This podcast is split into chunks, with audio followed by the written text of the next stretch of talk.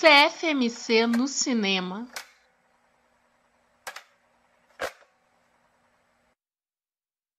This is good. But what is best in life? The open step, Free thoughts. Falcons at your wrist. And the wind in your hair. Wrong! Conan, what is best in life?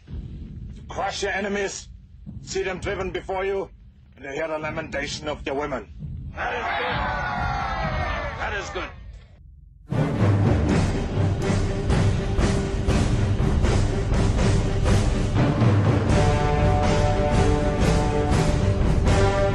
Fala galera, estamos começando mais uma edição do CFMC no Cinema, o podcast cinematográfico do Cultura Pop RGO. Eu sou o Mário Eu sou a Adri. E hoje nós vamos falar da trilogia de filmes baseada na obra de Robert Howard, realizada nos anos 80, todas com Arnold Schwarzenegger no elenco. Conan o Bárbaro de 1982, Conan o Destruidor de 1984 e Red Sonja de 1985. O primeiro desses filmes que eu vi foi Conan o Destruidor. Né? Passava direto na sessão da tarde poxa, vi muitas vezes mesmo, deve ser um dos filmes que eu mais vi naquela época, gostava Sim. pra caramba e nem sabia que existia um outro filme do Conan na época. Ah, na época não é Conan, Conan 2, É. é, é outro título. né? É, apesar de citar que teve uma amada dele que faleceu, você não pensa assim, É, ah, mas teve o outro filme. filme, né? o filme começa lá, meio que relembrando. Tá, então, assim, podia ser só a memória mesmo, né? Você não. não É, eu nem me lembro de quando o Bárbaro passa na Globo. Provavelmente talvez passasse ali por, pelas sessões da noite, É, alguma é. coisa assim. Domingo Maior tenho certeza que nunca passou, se não saberia. Talvez ele tenha madrugada. Que eu só fui conhecer quando o Bárbaro bem depois no SBT. Sim. Uma vez abri o jornal, aí fui na programação de filme, estava lá, como Bárbaro, Cinema em Casa e PT. Aí eu até nem é, lembrava assim do nome do filme. Uhum. tá? O SBT também vivia mudando. o É, o dos SBT filmes, mudava né? os, essa mania de mudar os títulos. Aí eu- que tava passando pela primeira vez na TV. Aí eu pensei assim, ah, pô, Conan agora vai passar no SBT, vou assistir. Sim. Aí ligo lá, cinema em casa, pronto para ver como destruidor. Aí começa o filme, já nota a música meio diferente, né? Esse filme aí. e aí começa o filme e aí. Foi a nossa, primeira vez que eu vi também, já também. no- É, você também que já já no cinema em casa? É, foi já no cinema em casa.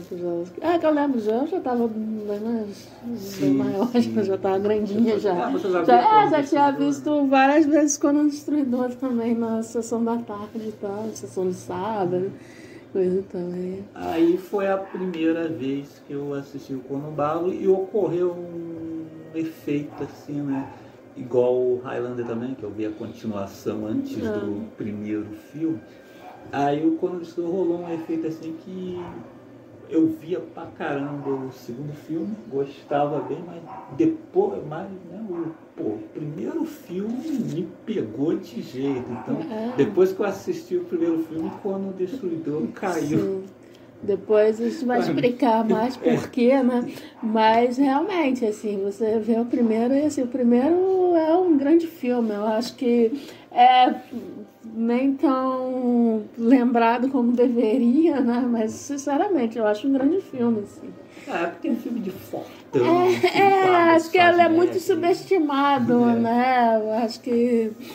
Já vi até comentários de gente que assistiu dizer que esperava menos, né? Mas aí quando viu, e, né, se surpreendeu. Né? Conan. Então vamos falar de Robert Howard, o criador desses personagens, né? Conan, Edson e vários outros aí que já Sim. ganharam filmes também.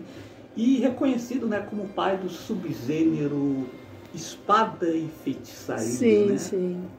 É, é porque o Howard é um dos escritores mais influentes né, e importantes da literatura de fantasia, né, tão importante como Tolkien, enfim. E aí ele meio que fundou esse subgênero né, de, né, mais, mais violento e tal aí do, da fantasia. É, o Robert e Howard, né? O Robert Irving Howard, né? O nome completo. É, ele é estadunidense, né? Com uma vasta né, contribuição nos Pulp Fictions, né? Que, para quem não sabe, era aquelas. Não é o filme do Tarantino, é, é aquelas publicações baratinhas, né? Mais voltadas para gêneros populares, considerados menores, né? Como novelas de detetive, é, história de horror, de fantasia, ficção científica. Né? Esse tipo de publicação era muito popular durante a Grande Depressão, nos anos 30, é, provavelmente até porque, exatamente por ser muito barata. Né? É, hoje o Howard é mais lembrado pelo Conan, né? mas ele passeou, na verdade, por vários gêneros, né? além da fantasia. Né? É, esse trabalho nas Pulp Fictions faz bastante sentido, né? Porque quando você pensa assim no estilo do Howard, né?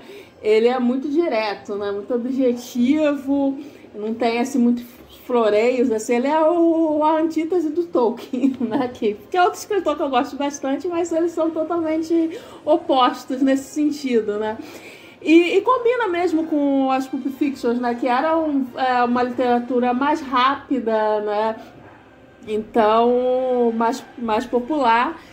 É, então essa, é, essa linguagem mais direta, né, combinava. E também direto não só na linguagem, né, mas na forma como ele aborda os assuntos, né, ele é bem mais cru, é, praticamente nihilista, né, ele tem, né, as histórias dele não são muito, é, como eu vou falar, é, ah, não tem aquele final feliz, né? Que as coisas se resolvem, né? E, e tudo, tipo assim, o mal foi vencido, né? É, aquele Ele é final é... típico de história de fantasia. É, que é típico de história de fantasia, né? Tipo assim, ah, Todos o mal. Felizes, assim, o mal foi vencido. O mal foi vencido, né? Ele é bem. Né, praticamente niilista mesmo. E, e tem muito a ver com o momento histórico dele, né? Pô, anos 30, Grande Depressão, né? É, ele é um cara que né, a escrita dele é o que sustentava ele, tipo, não é um cara ah, de família rica e etc. Né? Então acho que tem, tem muito a ver também com isso. Né? Aí também né, vale destacar que ele mantinha correspondência aí com outros escritores também, também das Pulp Fictions, né, como o H.P. Lovecraft, que também é importantíssimo aí nas histórias de terror. E ele e o Howard até pegava emprestado alguns conceitos do Lovecraft para usar nas suas próprias histórias de horror. Tanto que algumas que ele escreveu é, são consideradas cânones dos mitos lá do Cthulhu, né? É, já são consideradas con, é, cânones, né? Fazendo parte da, dessa cronologia do Lovecraft também. É, ele começou a escrever já com já criança, né? E com 15 anos ele já trabalhava profissionalmente. É, ele escreveu westerns, é, histórias de boxe, ficção de fundo histórico, ficção científica. Né? Entre os personagens mais famosos está o Conan, claro, né? que é o mais conhecido de todos, né? mas também o Rei Ku, né? o aventureiro puritano, né? o Solomon Kane, as guerreiras né? Dark Agnes e Red Sonja. Sonja aí escrito com S-O-N YA, né, que inspirou a Sônia da Marvel, né, que só mudou a grafia, né, Não, J. pra J ali, né. J no lugar do Y. É, então, dentro desse estilo de fantasia, né, que ficou conhecido, né, como a gente falou, como espada e feitiçaria, né, ele procurou criar um universo, né, que mesmo em eras que tinha assim eras distintas, né? Começando pelas aventuras pré-históricas das vidas passadas de James Ellison, evolu evoluindo para a saga valusiana de Ku, passando então para os tempos de Atlântida e da Lemúria, de onde vêm os personagens Catrus e Skullface, chegando à era iboriana do Conan. Né? Então, e ele projetava esses contos né, de modo que um grande cataclisma né, sempre acontecesse separando a, as eras e assim a, a era seguinte né, as pessoas não sabiam muito sobre a anterior, só como mitos. Né? E, então, assim, tudo muito pensado, assim, né? É uma história de fantasia, mas tem bastante, assim, é bastante calcado né? na, na realidade, enfim, é, é bem incrível. Né? Tanto que quando eu era criança eu achava que, que existia mesmo é, era iboriana, era iboriana, cimérios. que aí... Fiquei muito decepcionado quando vi nos livros de história que não. não é, eu procurava cimérios, só achava os sumérios. Não achava os cimérios. Aí, é, a primeira história do Conan se chamou a, a Fênix na Espada, que foi publicada em 1932 na revista né, Wade Widow Tales. Então ele, né, ele trabalhava bastante de forma bastante intensa, né? O que mais uma vez né, reflete o, o tipo de o jeito como ele escreve, né, que é bem objetivo, né? e tal, também tem a ver com isso, né? Que ele escrevia muito, né? Então uh, você vai ver, tem conto pra caramba, né? De, de Conan e vários outros personagens, mas né, em um curto período de tempo, né? Que ele fale, foi falecer já em 1936, né? Pouquíssimos anos né, depois da, do lançamento da primeira história do Conan, né? Que né? A mãe dele sofria de tuberculose já há algum tempo e aí estava em coma e aí ele descobriu que provavelmente nunca ia sair do coma. E aí no, no, nesse, no mesmo dia assim que ele recebeu essa notícia, ele se matou. Né? Aí a mãe dele até faleceu no dia seguinte também. E eles eram bem ligados, né? Falam que ela foi assim a responsável por introduzir ele no amor pelas artes, pela literatura. Então, né, há muitos, né, muita coisa se fala né, sobre o suicídio dele, mas é aquela coisa, né? A gente nunca vai né, saber, não, não, nunca vai saber. Então tem várias hipóteses, né? Tem gente que fala que ele devia possivelmente sofrer de depressão, outros já apontam que ah, às vezes não necessariamente depressão, mas o estresse da situação com a mãe doente, enfim. Mas, enfim, a gente nunca vai saber, então acho até meio, meio bobo é, esse debate. Tem, tem, até os debates sobre a relação dele com a mãe, que, enfim, sinceramente, me poupem. É, a gente não, não tem essa. Né, uma coisa também, não acho que seja importante, né? É, enfim. Enfim, o povo fica fazendo. É, é, é, são muitas suposições e tal, né? É, enfim, é, depois né, desse período, do período em que, né, que ele estava vivo escrevendo, né, as histórias dele ficaram um pouco esquecidas, né? Mas nos anos 50 foram republicadas, né, reacendendo um pouco o interesse pelos personagens, ali pelos anos final dos 50, início dos 60, que foi o que aconteceu com Tolkien também. Né, foi republicado aí mais tarde, nesse período, e aí é, o H mais jovem, acho que é aquele que estava entrando numa período assim, hippie, é, contra a cultura e tal. É, muito LCD. Aí reacendeu esse interesse, né, pela, pelas essas histórias de fantasia, né. E aí, nos anos 70, a Marvel adaptou, passou a adaptar para os quadrinhos, né. A primeira história que eles adaptaram foi a Rainha da Costa Negra, que é um conto que eu vou até falar um pouquinho mais pra frente quando a gente estiver falando do filme. Mas, enfim, fez bastante sucesso e aí levou à criação né, da Espada Selvagem de Conan, né, onde vários contos foram adaptados, além de histórias originais também terem sido, terem sido criadas, né? Aí, no finalzinho dos anos 70, início ali dos 80, ele ganhou até a tira de jornal, né? Com o roteiro do Roy Thomas e arte do John Buscema. Que, hum. né, as artes do John Buscema pro Conan são famosíssimas sim, também. Sim, De clássica. John Buscema, Berlim de Suíça, Nietzsche. Hum. Eu conheci, acho que as primeiras que eu li tinha arte John Buscema por isso o do John Buscema até hoje é o meu preferido, uhum. apesar da galera do Bernie Smith também ser muito uhum. foda, muita gente prefere o Bernie Smith. Mas o John Buscema é meu favorito. Até porque o do John Buscema lembra mais o. o Schwarzenegger é mais parecido grandão. com a arte do John Buscema, é verdade. Aí, é, em 2003, né, a Dark House que passou a publicar, né, HQs de Conan, né, com, a gente até leu Sim, vários ali também, com roteiros era... do Kurt Busiek.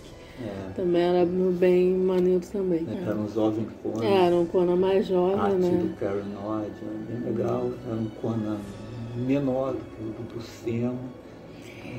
E aí, né, em 2018, né, começa uma confusão assim, com direitos autorais, né?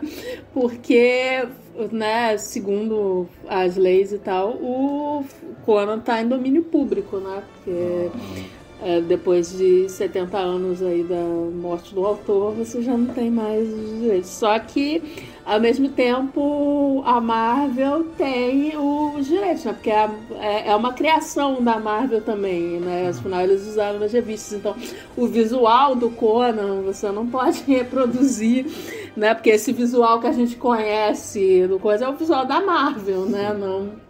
Então, assim, é bem complicado. Aí, é, em 2018. É uma coisa que rola mais ou menos com Frankenstein também, né? Sim. Que é, tá, o Frankenstein, aquela forma clássica da cabeça Sim. quadrada, os parafusos no pescoço, é da Universal. É da Universal. Tanto mas... que quando tem adaptações do Frankenstein que não são da Universal, como usar. do Robert De Niro, é. da Rami mesmo, não pode não ser. Não pode assim, usar, porque. É... Aí em 2018 teve até umas editoras europeias que lançaram adaptações né, do Howard, mas, por exemplo, uma editora estadunidense que tentou traduzir essas HQs foi impedida de lançar, porque a Marvel tem os direitos né, lá nos Estados Unidos, então é uma confusão danada dos direitos autorais, né? E, bom, e aí em 2019 a própria Marvel voltou a publicar histórias do Conan. É, né? que exageram umas coisas assim bizarras, né? Que tem agora histórias que jogam o Conan dentro do universo Marvel. É, aqui, Antigamente não era assim, sabe? Antigamente ele ficava lá na espada sim, selvagem sim, sim. do Conan. É, o máximo que você via na época, até uma história muito boa, que ela no que aconteceria se que o hum. Conan encontrava o Capitão América, Sim. mas era assim. É, nesse campo é. não aconteceria Agora, assim. não, não tenho lido quadrinhos, estou um tempo afastado disso, mas li algumas coisas aí sobre o Conan aparecer no universo Marvel regular, que eu acho bizarro. Sim. então agora vamos falar desse filmaço, começar Sim. primeiro com esse filmaço de 1982, que é Conan o Bárbaro, que fez né, reduzir um pouco a minha a paixão que eu tinha Conan Destruidor na época, né? E assim, é, o Conan Destruidor não é tão bom assim. é, é, é, causa desse efeito que, tipo assim, eu achava o filme muito legal e né? De uma forma mais, tá, mas continua sendo bacana e tal. Divertido, mas né? realmente, né? quando você vê o primeiro, caraca, nossa, o primeiro é tão foda, né? Mas então vamos falar um pouco da produção de Conan Bárbaro, que a ideia para o filme começou a surgir em 1975, sete anos antes de hum. finalmente estrear no cinema. Sim. Foi Eduard Plasma e Eduard Sandler, dois Eduard, uhum. que tiveram a ideia de adaptar esse personagem. Na verdade, eles estavam atrás de um veículo para o Arnold Schwarzenegger no Sim. cinema, né? Hum. O Schwarzenegger, Mr. Olímpia, Mr. Universo, já Sim. tinha feito algumas coisinhas no cinema, Ah. mas eles estavam pensando em alguma Ah, coisa pra ele aço. lançar ele mesmo como astro. É. né? Então, o, não me lembro se foi o Summer ou o Presma, acho que foi o Summer, o Presma conta isso no, no Ah, DVD. sim, sim, foi. o Summer foi e falou em Conan, né? É, Mostrou é, o pô, Conan pô. pro Presma, então os dois resolveram conseguir os direitos Sim. dessa história. Em 1977, finalmente, eles conseguiram os direitos e convenceram o Schwarzenegger a estrelar o filme. Né? O Schwarzenegger com certeza estava querendo virar astro de cinema Sim, também, sim. né? daí as outras tentativas que ele já Sim. tinha feito antes. E chamaram o Oliver Stone para escrever o roteiro. Oliver Stone que mais alguns anos, ali nos anos 80, entregaria o Pratum, vencedor Sim. do Oscar, né? Fez também outros filmaços aí, Nascido Sim, em Quatro sim, Tesouros, muitos. Assassinos por Natureza.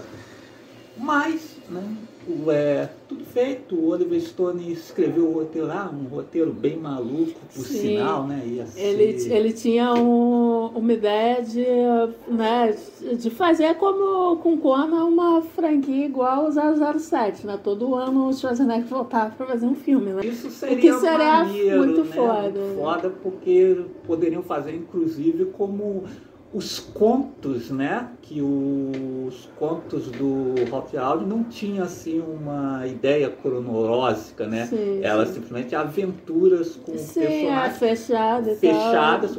Como eram os filmes do 007 Sim. também. Eles não tinham, assim... É, uma continuidade, Raramente realmente. eles tinham uma Sim. continuidade, Aí citavam alguma coisa dos filmes é, aí você, pô, ah, tem com a história do Conan jovem, aí daqui a pouco já tem um conto do Conan rei, então Aham. assim, a ideia era isso. E né, segundo os caras lá no, né, nas entrevistas lá do, na época do DVD, né, o, o roteiro era bom sim, mas era muito louco, né? Tinha, os tinha umas coisas de mutantes, mutante, é. era uma coisa meio pós-apocalíptica, É, né? é. Era bem malucão a história, né? O Presma não conseguiu dinheiro para fazer o filme e aí vendeu os direitos para o produtor Dino de Laurentiis.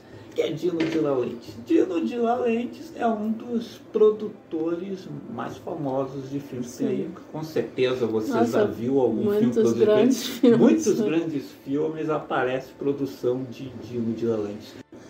O De Laurentiis pegou a ideia do filme para ele, então, é, colocou a filha como produtora, né, a Rafaela De Laurentiis, e John Milius para dirigir e escrever o roteiro do Oliver Stone. O Milius já era um roteirista bem requisitado em Hollywood na época. É, Ele roteirizou o Magnum Force, que é o segundo filme do Dutch Harry, né, junto com o Michael Cimino, e estreou na direção com Dillinger em 1973, fazendo depois o Vento e o Leão, Amago Reencontro, e roteirizou a Apocalipse Now, né, a Uhum. grande obra-prima lá do mais uma das obras-primas que o Francis Ford Coppola Sim. realizou nos anos 70. Então, com o Mirius ficou né, o roteiro mais fiel à, à visão do Howard. assim. Sim. Era ela iboriana mesmo, como uma coisa do passado mesmo, né? É, depois, né, eu vi filme, eu vi o filme quando eu era criança e tal, coisa.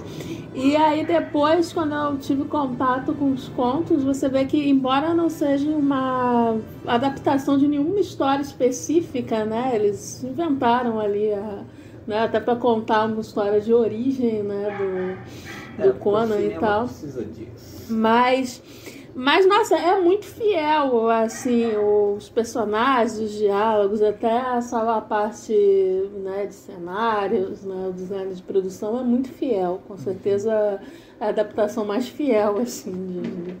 Design de produção que o responsável foi o Ron Cobb, que falou né, que ele se inspirou mesmo na Idade Média hum. e nas pinturas do Frank Frazetta, que fazia as capas dos livrinhos hum. do Conan ali pelos anos 60, Sim. 70, tem umas capas na Marvel também. Vale mencionar também o Duke Callaghan, que é o diretor de fotografia, a, a fotografia também desse filme muito bonita. Sim. E é interessante que ele tem poucos longa-metragens no currículo. Né? Ele foi diretor de fotografia de um faroeste com Robert Redford chamado Jeremiah Johnson, que tem roteiro do John Milius. Hum. E o restante é muita série de TV. Inclusive foi diretor de fotografia da famosa Miami Vice. Uhum. E tinha o Michael Mann envolvido. Sim, Michael Mann sim, era um dos é, criadores, sim. produtores dessa série. Ah, ah, que é curioso, porque assim, realmente o filme, como a gente falou, é um grande filme e eu acho um grande filme em todos os aspectos, né? Inclusive tecnicamente, assim, né? É, essa coisa do design, da fotografia. É aquele filme que você sai meio lá, cinema, com letra maiúscula. Os planos. É, é, pô. É, o filme te leva mesmo para a era iboriana. E ele é diferente dos filmes de fantasia da época, que a, o, os envolvidos tentaram fazer de uma maneira mais crível, sem abdicar da fantasia. Sim. Tem fantasia no, no filme, não é uma versão realista. É, exatamente, não é uma versão realista do Conan. É, continua sendo uma história de fantasia, mas ao mesmo tempo é crível. O que, o que é, se aproxima bastante do que o, o Howard fazia, né? Que é, é, um escritor de fantasia, mas tentava manter as coisas meio críveis mesmo, né? É, um pouco calgadas na realidade, né? Então é bem legal isso. E aí você vê isso nos figurinos, no, né, nos cenários, enfim, nas batalhas. Falei do Ron Cobb, né? Tem até coisas que realmente você pode aplicar à realidade, né? Ele falando ali, né? Que quando teve a ideia né, do símbolo do culto Sim. das cobras, do Tunzandu, é. né, ele queria espalhado em todos os cantos, que seria tipo a, a marca de um empresa. E se você pensar nesses cultos, você é. também pode relacionar hoje em dia com, a, com a, as grandes religiões evangélicas. Sim, sim, tem lá o símbolo né? da. A Igreja Universal, a Igreja do Pastor Valdemiro, sempre tem um símbolo lá, né, espalhado todo canto, né? Aliás, a Igreja Universal me lembra muito mesmo o culto do Sim. porque onde você vai tem uma. Sim, tem Então não tá, tá espalhada por, por, Igreja Universal, é, McDonald's e Itaú, você tem encontra todo, em todo canto. Em toda esquina Qualquer tem. esquina tem um. Não podemos também deixar de mencionar a trilha sonora do Base Corredores, né? Sim. Que é fantástica, né? Que ela conta o filme, né? Ela preenche sim. o filme. Que é um filme que tem pouquíssimos diálogos. Sim, Os personagens falam bem A maior pouco. parte dos personagens é monossilábico, assim. É. Não, não tem muita e conversa. A música é a narrativa do filme, totalmente pensado para o filme. Claro, esse é o trabalho da trilha Sim, sonora é em qualquer filme. Uma trilha Mas, bem feita, é. né, ajuda a contar o nem filme. todos os realizadores sabem sim, disso. Sim, tem uma galera aí que não sabe usar a trilha sonora. Mas não qualquer já acha que joga qualquer música em qualquer momento e é isso aí. Que não. Tanto que eu ouço o, o disco, né? Sem ver o filme e você lembra de todas as cenas sim, sim. ouvindo a, a trilha é. sonora. E Aí você vê como o Basil Poledores é foda, né? Que ele fez também a do Conan Destruidor, né? Sim. E- mas ele não usa a mesma trilha, é tipo uma variação mais aventuresca, mais assim, ou seja, pra combinar mesmo com o filme. Enquanto a, a do Conan o Bárbaro É tem coisa- aquele tom épico, É, né? mais- Mais grandioso e tal. Não é uma trilha de filme de aventura, né? É uma trilha de épico. E aí, pô, você vê como na sensibilidade, assim, do Não, total, compositor. tanto que depois ele manda muito bem também na trilha futurista. É, exatamente, que é uma o trilha futuro. totalmente diferente, mas, nossa, combina pra caramba com o filme também.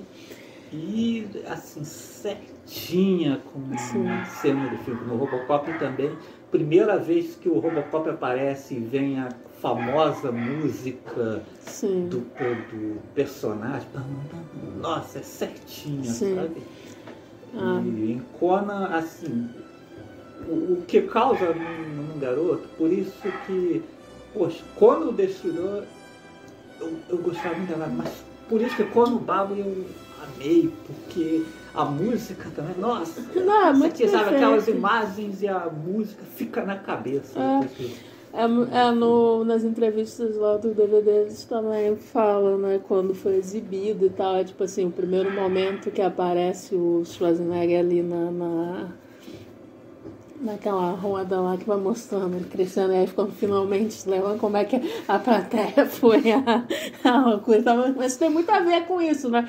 A construção da cena, né? E junto com trilha e tal, porque quando o filme é perfeito, é assim, né? O trabalho em conjunto, né? De, de direção, né? É, design, fotografia, trilha sonora. E quando tudo fica assim certinho, aí realmente é só as cenas assim impactantes mesmo. Sim. E interessante que o Dino De Laurentiis ele queria que o Ennio Morricone Ah. fizesse trilha, Enfim, mas o Basil foi escolha do John Milius e mais que o Ennio Morricone seja genial, é, eu não sei se a trilha dele para Combab seria melhor, que depois ele fez a de Red Sony, não está longe de ser uma das É, melhores é. trilhas que ele fez. Não sei se Cono Barro inspiraria mais ele. É, provavelmente o Conan Barro deve ser melhor, porque sabe como é que é o da Red Sônia não inspira muito também. Mas, é, mas realmente, assim, pô, o Ennio Morricone é um dos, é, pô, com certeza um dos maiores compositores do cinema, um dos meus preferidos. Mas, assim, não dá nem pra lamentar, que pena que o Morricone não fez a trilha, porque, pô, a do Poledores é tão foda, ficou tão perfeita, assim, pro filme, que Não dá pra você imaginar o filme sem essa trilha, É, né? a trilha é muito perfeita, assim, pro filme. O Conan Bárbaro, eu acho que é daqueles filmes que fizeram certo ali naquela época, estava tudo certinho ali e que depois não iria se repetir Sim. de jeito nenhum. Tanto que as outras adaptações que tiveram não foram felizes e até Sim. hoje estão tentando aí fazer outras coisas com o personagem Sim. e nada. Acho que é mais uma coisa assim, tipo, aconteceu com o Corfo também. É aquela coisa ali, aquele momento, aquelas pessoas. É, deu certo ali certo. daquele jeito. Tanto que É. realmente a gente vai ver que mais pra frente não dá muito certo. Does it always smell like this? How does the wind ever get in here? Mas vamos falar um pouco do elenco do filme, começando, claro, com Arnold Schwarzenegger. Sim, né? grande Arnoldão. É, Arnoldão Schwarzenegger, esse grande nome do cinema de ação dos anos 80 e 90. Mr. Olímpia, Mr. Universo. Arnoldão já tinha, né? Feito das suas ali no cinema, bem antes de Conan Bárbaro. Hum. Primeiro filme com Arnoldão, que é o Hércules em Nova York, de 1969, que eu dei uma conferida ano passado e, minha nossa, assim, é uma comédia, Uhum. mas é uma comédia que você vai rir involuntariamente, que ela não é Quando ela tenta ser engraçada, ela não é. Eles pensam, né? Você não está rindo com ela, você está rindo dela. Nas exibições, eles ter pensado que a plateia estava rindo com eles, mas Mas então, né? deles. Ele nem é acreditado no filme como Arnold Schwarzenegger, mas como Arnold Strong. Arnold Strong, nossa, Arnold Strong. Parece, parece coisa de nome de ator pornô. Não é? E como o sotaque dele é Sim. carregadíssimo, Sim, né? sim. Pô, nessa É, época então é, você pode mas- imaginar, né? Sim, Então, ele né, continua. Não, ele continua hoje com Hoje. o seu ataque carregado, mas imagina, imagina na época. Ele né? foi dublado no filme. Nossa. O que assim, né? Pra você que conhece a voz original do Schwarzenegger, hoje em dia, fica muito mais esquisito Uhum. ver a Schwarzenegger com uma outra voz ali que não tem nada a ver. Sim. Uma voz assim, Sim. forte, com um inglês perfeito. Nossa, você fica não, tudo não, não, estranho. Né? Ah, e também é babaquice, né? Porque né, o cara foi estrangeiro, o cara que ele vai falar com sotaque, né? Ele falava inglês, então assim, com Mas era o costume na época, né? Sim. Que na época você também tinha os, os filmes italianos, né? É. O Western Spaghetti, tal, né? Que ganhavam, né? Dublagens em inglês. Sim, né? sim. Não, a- os ossos palhetes é tão confuso que às vezes você, né? Tipo, pega aí na, na locadora do Pirata Alma Negra, né?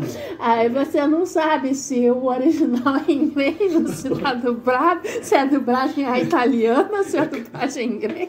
Confuso, É, né? E às vezes os próprios atores dublavam eles mesmos depois em Sim, inglês. sim. Então, assim, é, porque eu sempre procuro pegar no original, mas assim, os US Spaghetti eu desisto, assim, porque fica em inglês mesmo, porque é muito confuso. Você nem sabe qual é a versão original mesmo, qual é a. a, a, a Sim, é. então. Mas aí, acho, né? Pelo menos assim, nos filmes do Leone, o Eastwood é dublado por ele mesmo. Sim, sim, é, ainda tem esse trabalho. Agora você vê com uma voz nada a ver, assim, pra não engraçar. O Franco Nella em Django mesmo. A versão que a gente assistiu, né, que é em inglês, não é a voz do Franco Nella. sim. Esqueci até o nome do ator que dubla ele. Mas você vê isso de cara, não tem como aquela voz ser do Franco Nella. E foi o que aconteceu com Arnold Strong. Ele falou com a voz de um inglês ali que. Mas aí depois, né, ele continuou fazendo as suas ali, conseguiu aparecer no filme do Robert Altman, né, Uhum. diretor muito elogiado Robert Altman, Sim. ele apareceu em The Long Goodbye, né, um filme estrelado pelo Elliot Gould, ele faz uma ponta como um Uhum. dos seguranças do, lá do, do, do criminoso do filme, se eu bem me lembro, que é interessante que até numa das cenas ele dá um, uma olhada para a câmera, Tava inexperiente lá, Assim, né? Meio- inexperiente. meio lá. tipo o programa do Hermes e Renato, os caras imitando aqueles, aqueles caras que aparecem na TV e ficam olhando para a câmera. Aí ele dá uma olhada para a câmera, acho que na hora que ele fala assim, não, não olha para a câmera não, aí ele disfarça. Ah, não, mas achou que ia cortar, mas não cortou. Aí olhou, não olhou. Era inexperiente lá. E aí, ainda antes de Quando Babo, ele estrelou também uma comédia com Kik Douglas e a Margaret Cactus Jack, o vilão. Essa eu lembro de ter visto. É, eu lembro de ter visto. Na Mas época faz eu não curti tempo. não, mas faz muito É, tempo. na época eu não gostei, de- mas, mas faz muito tempo, então não É. sei se hoje em dia eu teria a mesma opinião. É, mas é. Teria que rever mesmo.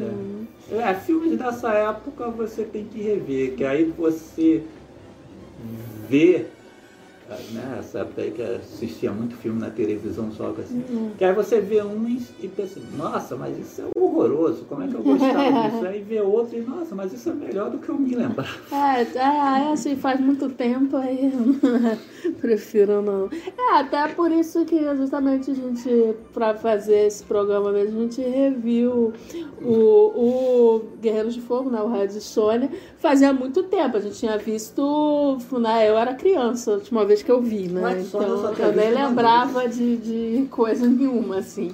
É, lembrava muito mal do é. filme, então não dá pra você emitir uma opinião, não dava pra fazer com, com memórias é, apagadas lá não. de quando eu tinha um, uns 10 anos, né? Não dá. Aí não é justo. Não é justo. Mas então foi em 1982 que Arnoldão estrelou Conan o Bárbaro e começou a escalada dele para Sim. o sucesso, que aí em 84 ele estrelou o Exterminador do Futuro, sim, sim. né? Que é até meio difícil decidir qual personagem o mais icônico para ele. Eu diria que é o Exterminador, mas hoje ele sim. mesmo faz muitas referências a Conan é, também. Eu acho, eu acho que, que é tipo assim, eu acho que o Exterminador meio que garantiu, né? É. Assim, o estrelato dele na carreira dele, embora o Conan tenha sido muito importante para que isso acontecesse, né? Uhum. Mas, mas realmente, e, e, vendo assim, acompanhando né, o Schwarzenegger, você vê que ele tem muito carinho pelo Conan também, né? Tanto que ele sempre posta, ele tem réplicas lá das espadas, é. uma coisa, ele tá sempre postando alguma coisa referente a Conan. Ele queria muito fazer o Rei Conan aí no ah. coisa, mas. Eu acho bem legal isso, hum. quando ator ou atriz assim, tem um carinho pelo filme sim, que sim. participou. Como a Michelle Pfeiffer também com a Mulher sim, até hoje ela tem um é, carinho enorme pela personagem. É, até a Leia Thompson com Howard o Pato, que é um Sim. filme bastante É, que foi muito criticado, mas ela defende. Até hoje ela defende o filme, o filme apareceu na versão em quadrinhos que, que, saiu há algum tempo atrás. É bem legal. Sim, é, porque aquilo é um trabalho, né? Mas às vezes a pessoa vai né, gostar do personagem ou gostar do filme no geral. E, e muitas vezes também tem, como o caso do Conan pro Schwarzenegger, tem uma grande importância na própria construção da carreira da pessoa, né? Então, com certeza deve ficar um carinho, assim, pelos personagens também. É. Continuando falando do elenco, é, nós temos o James Earl Jones como o principal vilão, né? Sim. O Tuzadum o Bispo Macedo. o Bispo ah, ela é boreana. É, né? Isso aí. James Earl Jones, muito conhecido pela galera nerd como a voz do Darth Sim. Vader, né? E é um cara bem das antigas, que na vida artística ele estreou na Broadway em 1957. E em 1964 ele fez seu primeiro papel no cinema no filme do Stanley Kubrick, hum. que foi o Doutor Fantástico, sim. né? O título do Doutor, do é, Doutor Strangelove. Né? E, pô, muitos filmes depois, né? Pai do Ed Murphy no Príncipe em Nova sim. York é, trabalhou nos filmes do Jack Ryan nos uhum. anos 80, 90, né? Caçada ao Outubro Vermelho, que é o Alec Baldwin fazia o Jack Ryan. Uhum. Ele foi mantido nos filmes do Harrison Ford, Os Jogos Patrióticos e Perigo Real Imediato. Foi a voz do Rei Mufasa, né? No Rei Leão. É, pô, baita ator, assim, pô, é um ator de muita classe, assim, né? Só quer abrilhantar o filme, tem que botar o James Jones. O, o desempenho dele como Tuzadum é fantástico. É. é. o meu desempenho favorito Sim, dele. As pessoas é... vão levar mais probabilidade dele, mas pra mim ele é o É, pra mim é o Tuzadum, né? Ele é com certeza o papel mais icônico dele, assim, coisa é o Darth Vader, a voz do Darth Vader. Mas para mim, é, no meu coração, é o Tuzadu. Então, muitas vezes viu mais Star Wars, James Earl Jones é o Darth Vader. Eu com certeza vi mais Conan Bárbaro do que Star Wars, apesar de gostar bastante de Star Wars. Sim, então ele é um ah, Tusa Doom e além do mais ali tá a cara dele, né? É, tem isso As também. expressões E, dele, os gestos e é um personagem muito foda mesmo, né? É, nas entrevistas também ele fala que se divertiu muito, né? Também fazendo o malvadão. né? É, Ator de teatro, é, ele sim, deu uns toques sim, pro Schwarzenegger durante É, as sim, filmagens. sim. Deu, pô. É um baita ator, né? Outro baita ator que aparece no filme também num papel menor é o Max von Sydow, né? Que aparece ali fazendo o papel do rei Osric, que apesar de aparecer pouco no filme, acredito que ele tem mais falas no filme do que todo o resto. Sim, é o dele. personagem com mais falas, assim. E, e até pelo tom, né? Enquanto tudo é mais contido, né? Ele tem um tom bem teatral, né? O Sim. rei é bem, assim, exagerado assim, nos gestos. E aí é engraçado, né? Porque eles, nas entrevistas lá do DVD também, eles come- comentam que, né? é, levantaram o nome né, do Max von Sydow, mas meio que assim, não acreditando que ele ia aceitar, né? Que eles acharam, pô, um ator como o Max von Sydow não vai aceitar aparecer em um papel tão pequeno e tal, mas acabou que ele aceitou porque né, justamente pela essa oportunidade né, de um papel diferente, né, que ele fala que ele geralmente era chamado para papéis mais, né, mais contidos, né, e tal. Então é uma oportunidade de fazer um negócio diferente, né. É, e nessa época, né? Pô, antes era ator ali dos filmes do Ingmar Bergman, né? Sim. Sétimo Selo. Sim. Mas nos anos 80 ele estava nessa mesmo de pegar uns papéis diferentes aí, que em 1980 ele tinha sido um Ming, né? No filme do é, exatamente. É, pô, me- Com aquela maquiagem toda pra parecer É. o Ming dos quadrinhos sim, mesmo. sim. É, Então, pô, Então, pra fazer o Rei Osric em Conan, É, tranquilo. Eles acharam que era um papel pequeno, aí É. não vai querer, não ia querer e tal, mas. Mas ele fala mais do que todos os É, exatamente. fala ele durante o filme. No papel da Valéria, interesse romântico do Conan, temos a Sendel Bergman, né? A Valéria é uma personagem que apareceu no livro Pregos Sim, Vermelhos. é, a né? Valéria ela aparece no Pregos Vermelhos, né? Com o Conan, a história que o Conan tá. o- a história toda tentando dar uns pés e não, não consegue no final. É, A Valéria, a Valéria não quer dar pro Conan fazendo É. jogo duro. eu li o livro e teve também a adaptação Sim. dos quadrinhos da Helena Provera. Mas, mas ela, mas no filme ela é meio que uma mistura né, da Valéria, né? eles usam o nome do personagem. A descrição também, que a Valéria é no, né, é loira e tal. Mas é uma mistura com outra personagem que é a rainha da Costa Negra, a Belite, né? Que essa história também eu acho que é bastante usada no, no filme, né? Porque é uma história do Conan mais jovem, né? Aí o Conan, ele ele tá fugindo lá do, do- de uma cidade e pega uma carona aí no barco pirata, aí que é comandado pela Belite, e aí eles se apaixonam e tal. E aí tem a Valéria do filme, tem muito mais da personalidade né, da Belite, inclusive alguns diálogos e tal do filme, algumas falas que ela tem no filme, é diretamente tirado desse conto, né? Ela tem muito mais da Belite em termos de personalidade do que da Valéria mesmo. Né? Então, é, que, que é aquilo que eu falei, né? Eles juntaram assim uma coxa de várias referências, de contos diferentes e tal, pra montar essa história, né? Então, é... Mas então, a, a Sandel, ela tinha feito uns musicais na Broadway, Sim, ela inclusive. dançarina. É, digita Sandel Bergman no Google, aparece Sandel Bergman dançarina. sim. Ela também fez vários musicais na Broadway, inclusive chamou a atenção do Bob Fosse, né, que também é diretor de cinema, Uhum. e foi assim que ela apareceu no filme Alter Jazz, Uhum. do Bob Fosse, em 1979. É um papel pequeno, mas Sim. obviamente aquela mulher aparece, chama a atenção Sim, sim, sim, ela faz dançando lá. E, e foi realmente o que levou ela ao Conan. né? Sim, sim, que aí foi por causa dessa performance. É, que- viram ela e falaram, nossa, cara, essa aí é a Valkyria, assim, é uma É. Valkyria, É. né? A guerreira, né? Mas é, né? exatamente, eles estavam atrás de uma Valkyrie. Então, pô, você vê ela atrás dela, parece aquela loira grande, que Sim.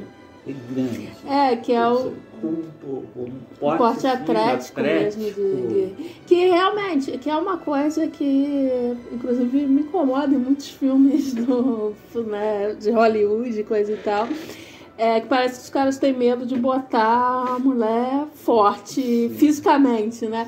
Tipo assim, você vê a Mulher Maravilha, a Capitã Marvel, né? São todas aquelas atrizes, né? Mas, né?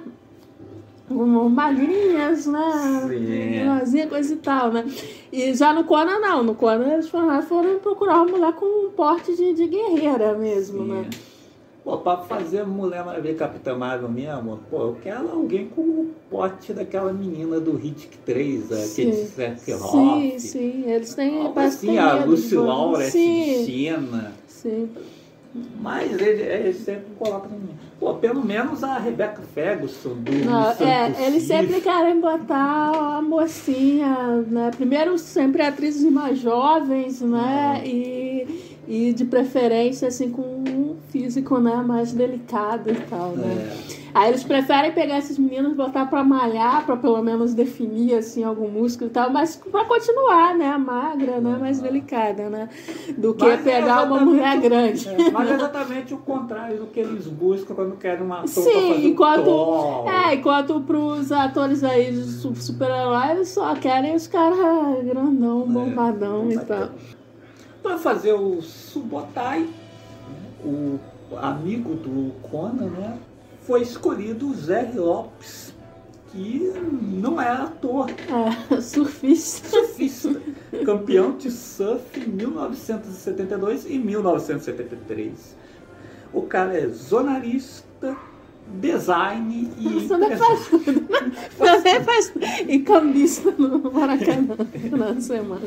Ele tinha atuado num filme sobre surfistas do Joe Milius, realizado em 1978, chamado Big Wednesday.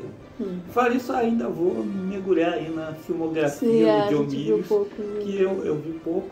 Tem uns filmes interessantes, esse filme de surfista mesmo. Tem o Gary Busey né, Hum. num dos papéis, quero muito ver o Gary Busey novo aí nos Ah, anos 70, para ver se é. arrumado. O- E, né, e, e a história dele também, do, do cast né, dele também é engraçada, né? Porque exatamente eles.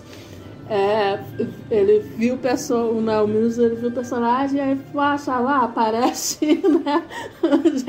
Mas aí, aí testaram vários atores aqui. Aí até que eu esqueci quem foi que falou. Eu acho que já que parece, chama o cara louco. E aí testou e realmente ele foi bem no. Realmente, assim, você vê o filme, nem parece assim que, pô, o cara que nunca tinha atuado no. Sim, sim. Aliás, eu acho o, casting assim, do Conan muito, muito bem feito, assim. Né? Todo, todo mundo muito certinho pro, pro papel, né? Embora na época tenha tido aquelas bobagens sempre, né? O Schwarzenegger ganhou framboesa né? de pior ator, não sei o quê, né? É, por outro lado, né, a Sandal ela ganhou um prêmio, acho que é, o Globo de Ouro na época tinha um prêmio de revelação, né? E aí ela ganhou, coisa e tal. Inclusive acabaram com esse prêmio, né? Devia ter, mas eu acho bacana Uhum. ter, né? coisa assim. Aí, Até tem é, é, é, devia ter no Oscar, eu acho bacana às vezes, porque às vezes, né, realmente a pessoa que tá no primeiro filme chama atenção e tal. Ah, e quando tem uma criança, em vez de botar pra concorrer lá É, que os nunca ganha, na maioria das vezes, né? Não, não- dificilmente não. dificilmente. Aí, aí, mas aí, aí o Schwarzenegger ganhou o pior ator. Muito injusto. Mas, enfim, mais framboesa que ninguém vai Mas dar é porque esses caras analisam a atuação de. Ah, sempre daquela forma, né? É, pô, né? não é um mano branco. É, é, e aí também aquela implicância também, né? Porque com certeza, ah, pô, aquela parada, né? O Conan, exatamente, né? Feito pra ser um veículo, né? Pra lançar o Schwarzenegger como aço, né? E, ah, vamos sacanear aqui, vamos dizer que é a pior tudo do ano. É, o Stallone era indicado É, também é. Até hoje, né? Até hoje, né? Falando né, que o John Milius fez esse filme de surfista, né, vale dizer que o próprio Milius tem passado de Sim, surfista. sim, é. né? isso. Ele também queria ter, ele mesmo fala no DVD que ele queria ter sido general em vez de, Em vez de diretor. diretor, né?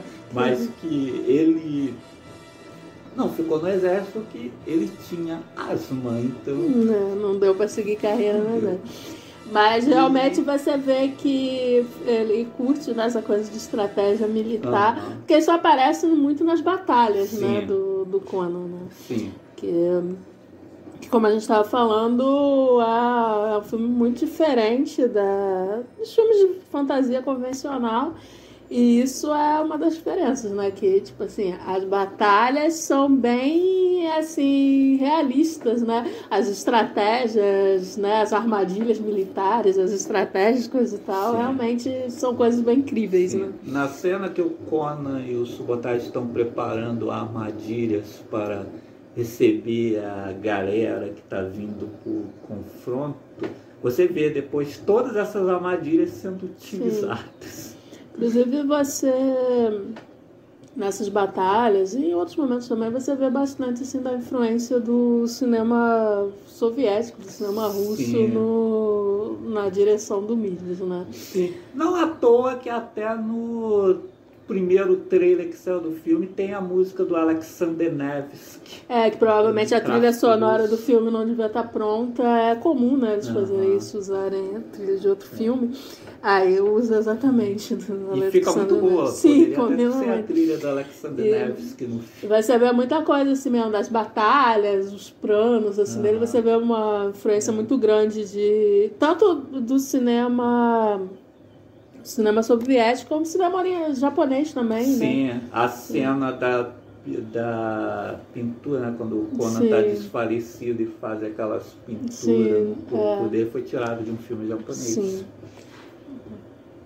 Então você vê pelas referências e tal que não é um filme de aventura convencional. isso- é, né? isso são muitas referências, né? O, o funeral da Valéria é um funeral viking. Sim, é o funeral vídeo. Não tem nem muito a ver com Sim. Conan. Né?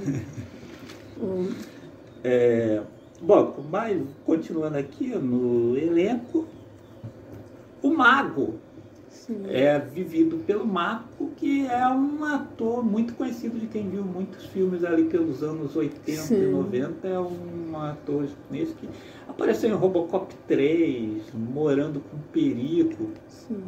entre vários outros. E é um veteraníssimo do cinema. Ele estreou em 1959. Sim. E em 1965, ele e outros atores asiáticos americanos fundaram uma companhia de teatro onde ensaiavam e apresentavam suas obras, só com atores asiáticos americanos. Inclusive nessa companhia fazia parte também o James Hong, que é outro né, nome assim que você aparece É, direto em filmes da época, né? Ninja Dominação, Lopano, Aventureiros do Uhum. Bar Proibido. É. É, eles até falam né, que os atores né, do Conan passaram por uma longa preparação antes do filme, né? Tanto em técnicas de espada, é, cavalo, como atuação também. E aí eles mencionam a escola né, de atuação do, do Marco mesmo, que isso, né, tipo, também ficaram lá um pouco, tomaram umas aulas lá. Marco que faleceu, infelizmente, Uhum. em 2006. Em 2006 ele nos deixou. Servos do Tuzadu.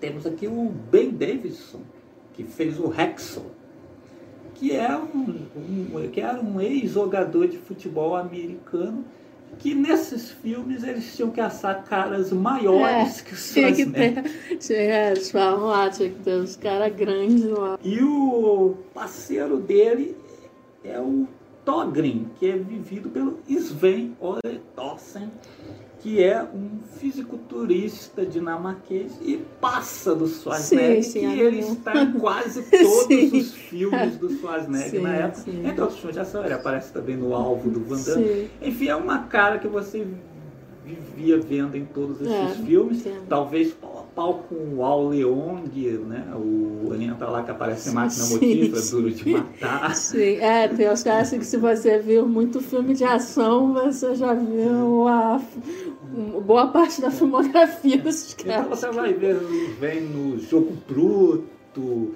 Sobrevivente.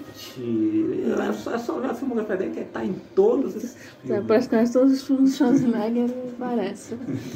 No papel da princesa temos a atriz francesa Valérie Kennison, que atua, atuou em alguns filmes na época, inclusive um outro conhecido é do mesmo ano, que é Sameloves, com hum. Peter Gallagher e Adélio Hanna, dirigido pelo mesmo cara da Lagoa Azul e do Nos Tempos da Brilhantina, Randall Chrysler.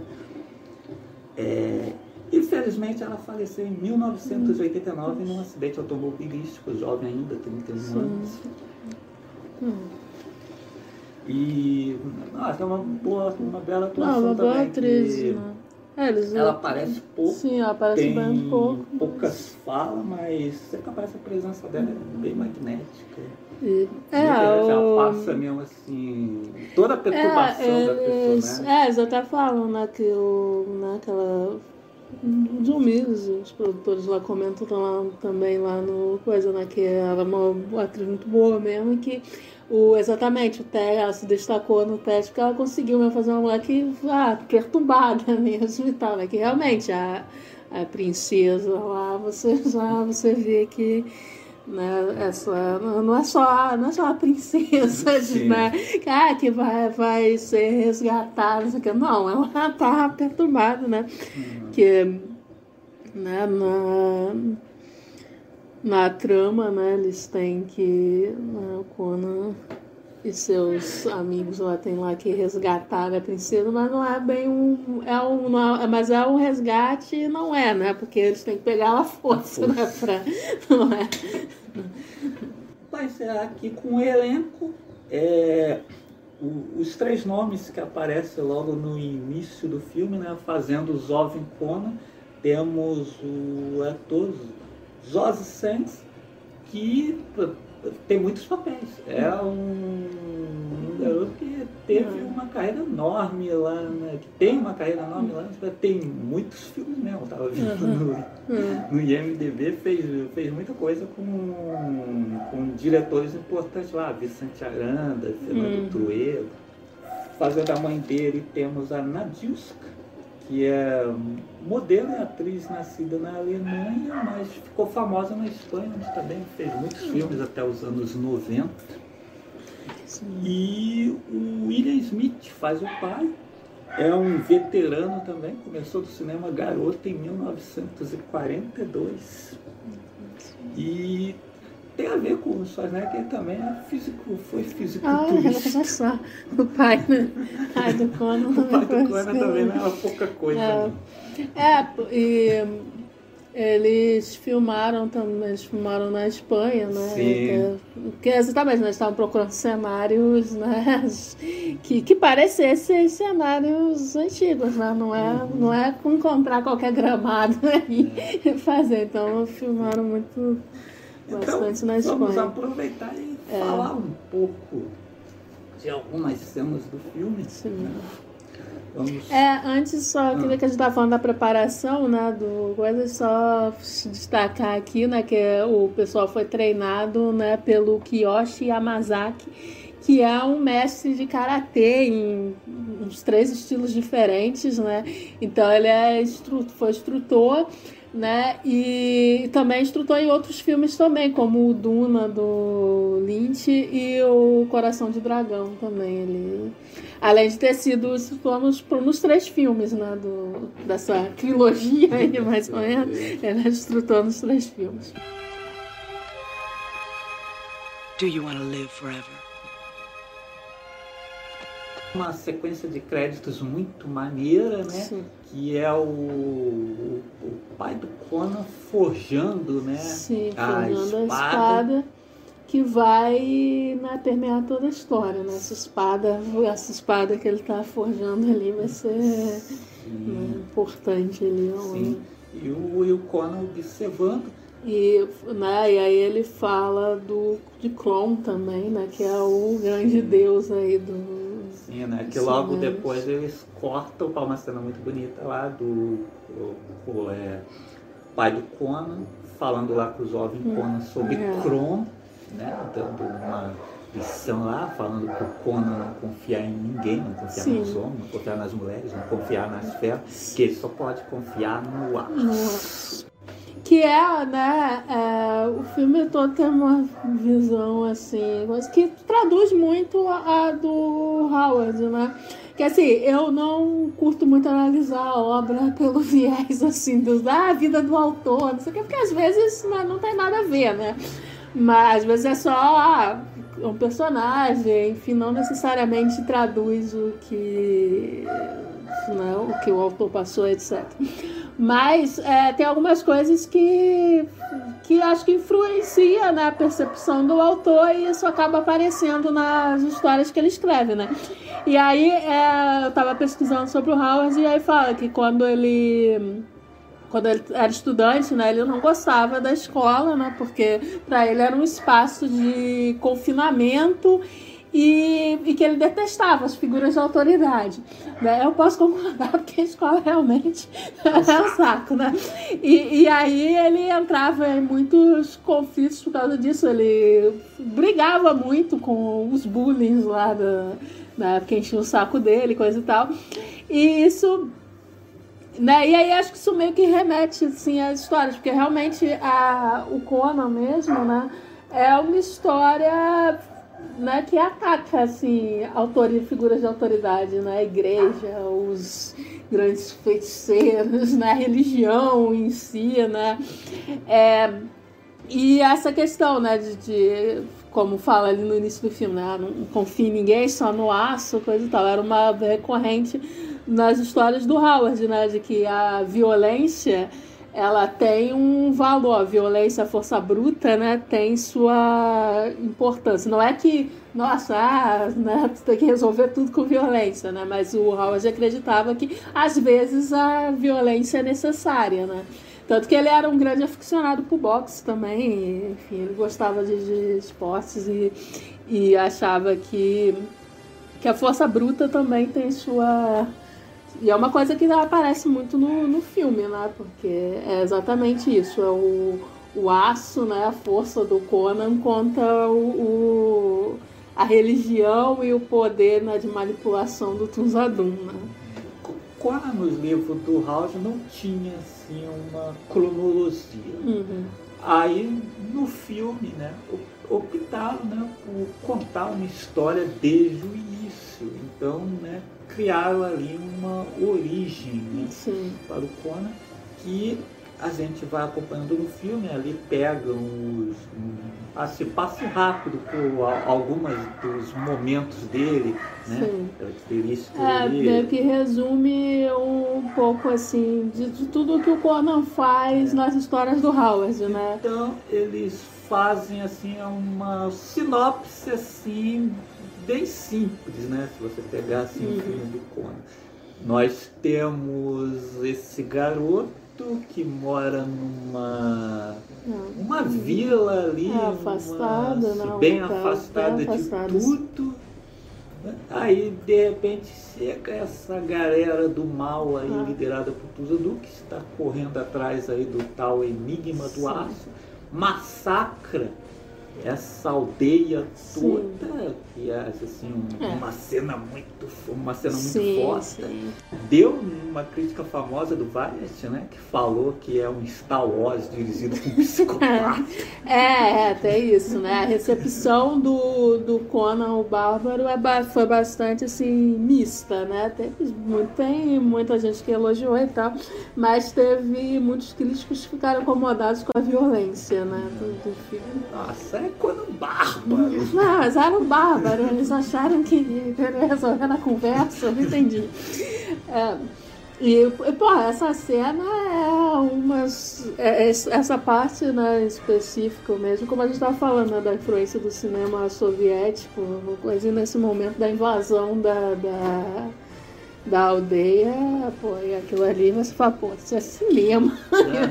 cinema. É, isso é cinema. E quando você pensa que acabou, tem aquela cena né, onde o Tuzadum, né, o James Earl Jones mostra É, o seu rosto pela primeira somente vez e fica diante É, do, Conan, e a mãe. e a mãe, que eram os últimos sobreviventes ali do ataque. Pô, aquela cena ali é linda, né? Que ele, a cena que ele decapita né, a mãe do Conan e, pô, eu acho que a cena é maravilhosa, né? Que o pequeno Conan tá lá segurando a mão da mãe e aí você não vê a, né, o momento da decapitação, né? Você só vê o corpo dela caindo e ele soltando a mãe do menino lá sem entender coisa. Pô, é uma cena foda, né? Isso aí é.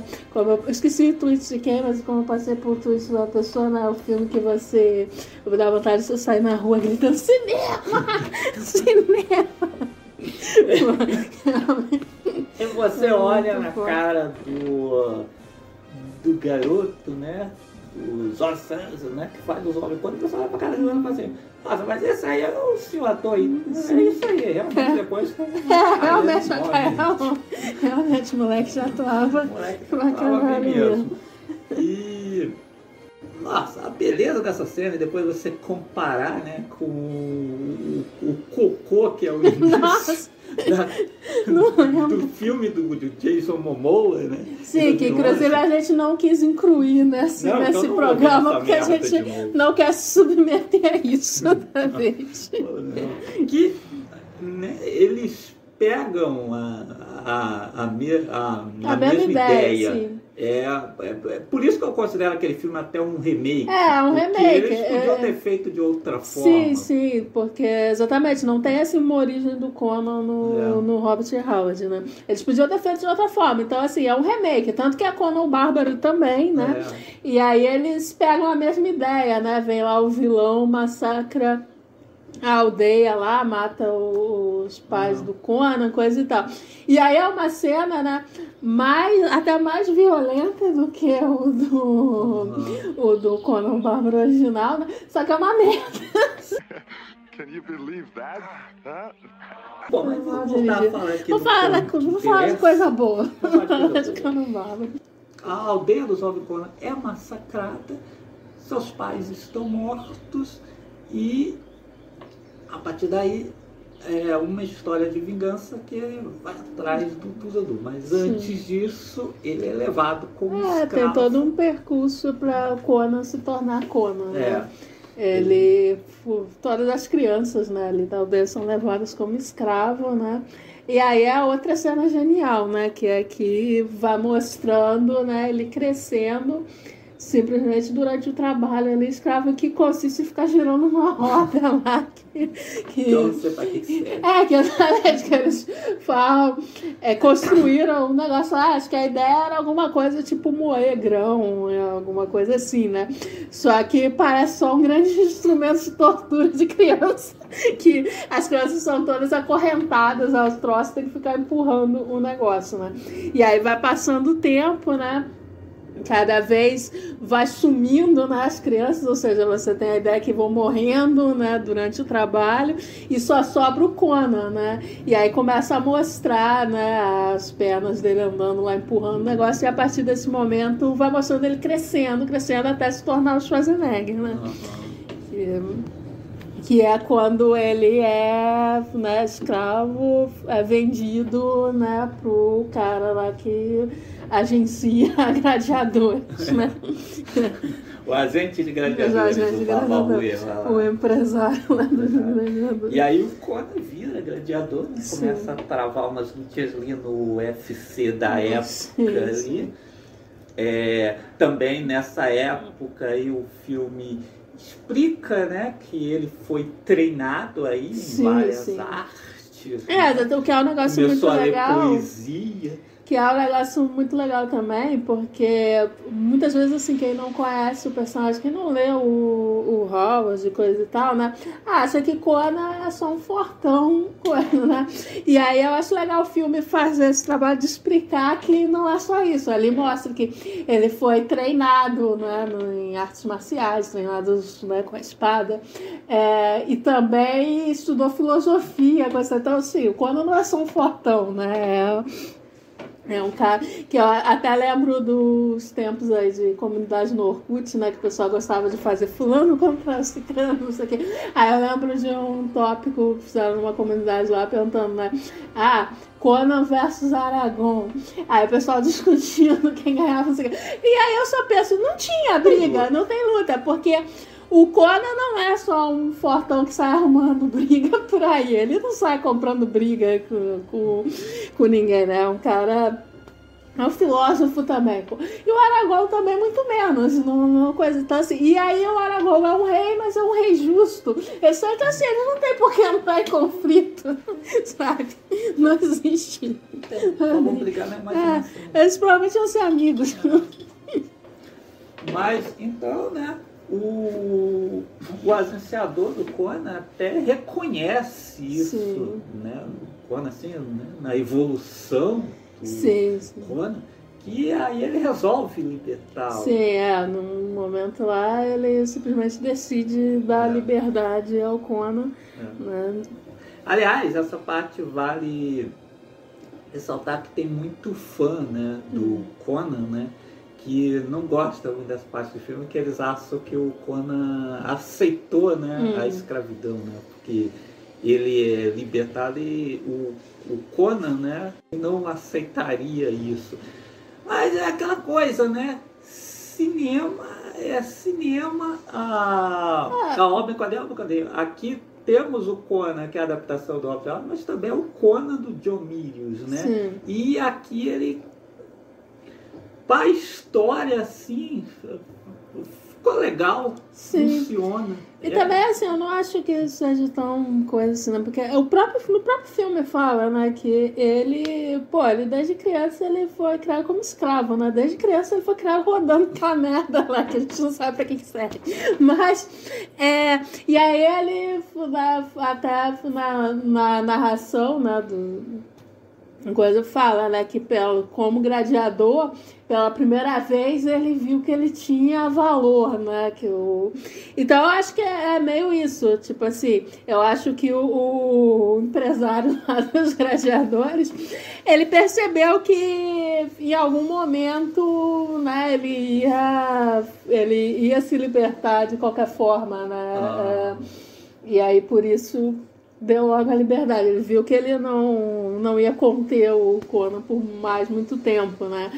É, eu não acho que fuja assim do personagem, não. Uhum. E, e, com certeza faz sentido na, no filme, porque, como eu falei, ele foi escravo a vida inteira, né? Do, de criança ali, quando foi, né, quando foi sequestrado da aldeia, a, até ali adulto, ele foi escravo, né? Temos que ver que o Mills então está sentido. contando aqui uma, uma jornada do herói. Então Sim. ele ali está preenchendo algumas lacunas para contar uma certinha que vai dar que esse, assim no início ainda não é o Conan que nós é, conhecemos. Ele vai virar o Conan, o seu fodão ali pela é, metade. É a história da, da construção do Conan mesmo. Não, ele ainda não é o Conan nesse momento aí.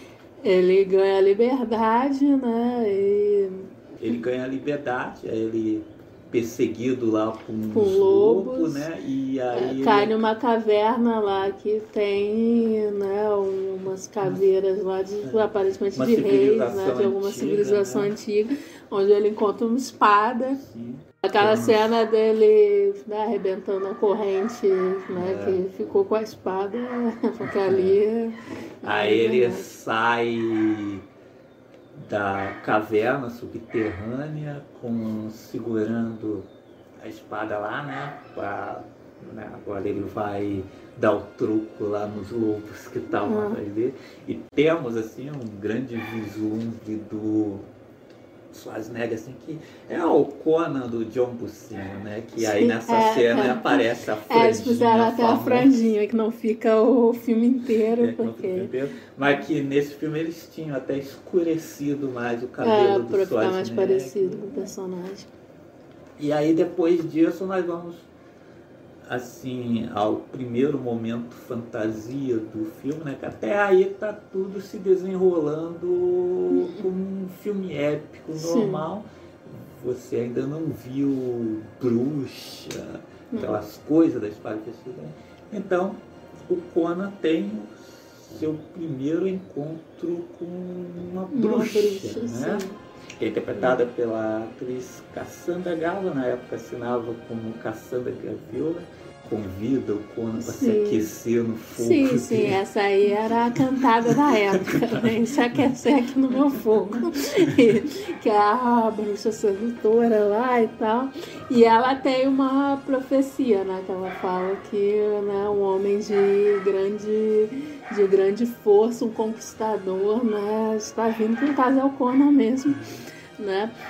É, O Conan Rei, ela é, previu sim, o ela Conan previu o Rei. Conan Rey, que infelizmente não fizeram o filme, mas realmente ficou, acabou sendo uma história que não foi contada no cinema. There's warmth and fire. Do you not wish to warm yourself by my fire? Fala, né, no... nas duas cobras, né? Sim, que É, porque é outra coisa que mostra que, por mais, mesmo com o tempo lá de escravo, ele não esqueceu o coisa, né? Ele não, obviamente era criança, não tem grandes lembranças, né, de quem era aquele. Até porque eles chegaram também matando todo mundo, né? Não eles não disseram muito bem quem era, né? Mas ele guardou o, a imagem lá do estandarte do Tunjadum, né? Das duas cobras, que na verdade é uma, né? Uma cobra de duas cabeças, né? Se encontrando lá com sobre o sol e uma lua, né? E aí ele descreve esse estandarte pra ela e ela conta, né? Que é o, o parado lá do. Existe E que aí ela vai falar sobre mais, só sobre uma condição com ele, que é a canção que ela quer trepar Quer dar ele uma, lá. uma damazinha com É, com Conan. Então eles começam lá, se agarrar e tal, né? e aí de repente. É, mas ela tem um probleminha, né, é, que tem um ela- que ela começa a virar um Ah, negócio. virar um monstro, né? nest, né? E aí o Conan tem que É, se livrar É, dela. ela quando se livra dela, joga ela no fogo. Sim. Né? Ela sai lá, uma luzinha maluca. Ela, Uma luzinha risonha. É, uma luzinha risonha lá, ele olha pra fora, só fala assim, Kron. Mas ele parece que não ficou tão assim, que ele passa a noite Não, lá. quando ele não tem medo de, de bruxa, assombração, essas coisas não. Ele continua lá, do- dorme lá na, na, na casa lá da bruxa e só vai embora de manhã. né? Tá frio, né, pô? Sai no meio da noite. E aí ele encontra o Subotai, né? Sim. Foi preso é- lá numa. que é o ladrão, né, que aí foi Ladrão, preso foi no- preso lá pra né, servir de comida para os lobos. lobos, né? E aí, exatamente, ele pede. Ele pede né, comida pro Conan porque ele não quer, ele prefere ser morto pelos lobos que morrer de fome ali, preso ali, né? E aí, só que aí o Conan decide libertá-lo. Né? É, e aí eles viram grandes amigos, uma dupla de ladrões. Né? Quando começa aí a carreira dele de É. E ao mesmo tempo continua procurando pelo dono do Sim, sim. estandarte lá das cobras. Eles encontram o, o templo, né? É. um dos templos do, do Tuzadum, uma das igrejas universais. Sim, do Tuzadu. Tuzadum. Que é, o, e é uma ideia também tirada dos livros do Howard, que realmente. e acho que mais de um conto é mencionado um culto das cobras. Né? O culto das cobras é mencionado. Aí eles encontram lá o templo e vão lá dar uma olhada. Dá uma roubadinha também, né? Porque É. são ladrões. né? Que é onde eles conhecem a Valéria. né? É, que também Valéria tá roubando também lá. tá lá é outra ladra também. Também Roubando. chegou lá para roubar a parada. Então os três resolvem se juntar A Valéria se infiltra lá entre Hum, os crentes lá do Tuzadum. O Conan e o Subotai descem mais um nível para Ah. roubar lá os diamantes, Sim.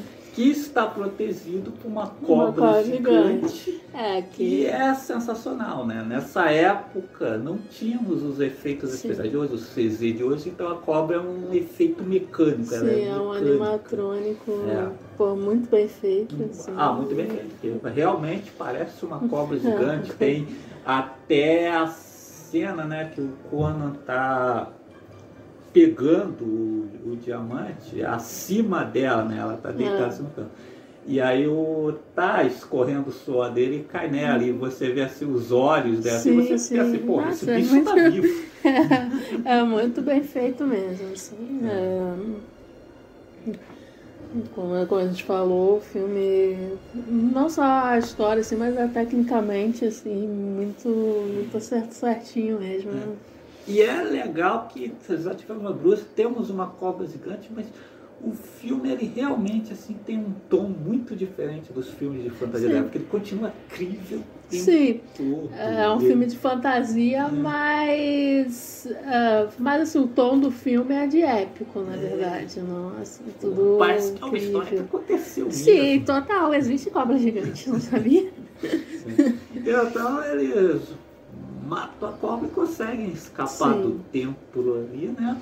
Sim. Aí depois passa os tempos lá aproveitando É, o sucesso lá, na né? nas bebedeira, bebedeiras. bebedeira. O Conan e a Valéria se Sim. apaixonam, tem lá um romance, até que chega o Guarda real. o guarda real lá que vai levá-los à presença do rei. Osric.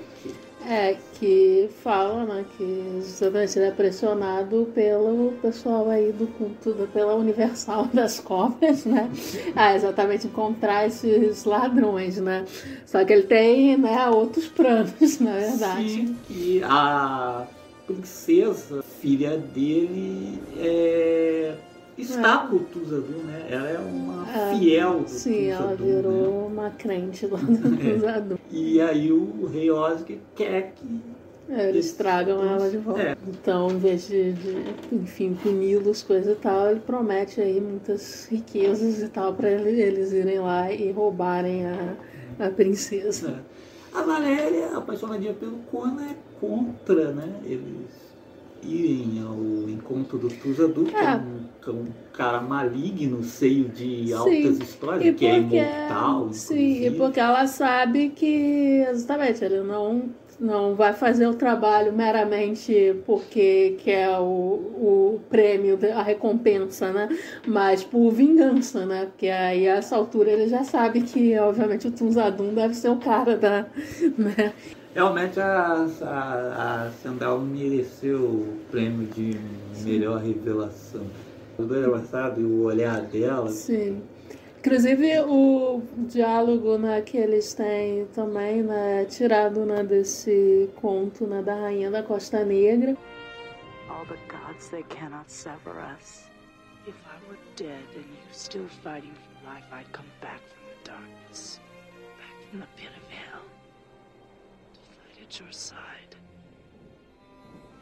Né, essa, as, aquelas falas dela, né, de que mesmo se ela morresse, ela ia voltar para lutar ao lado dele, né, no final do filme realmente acontece.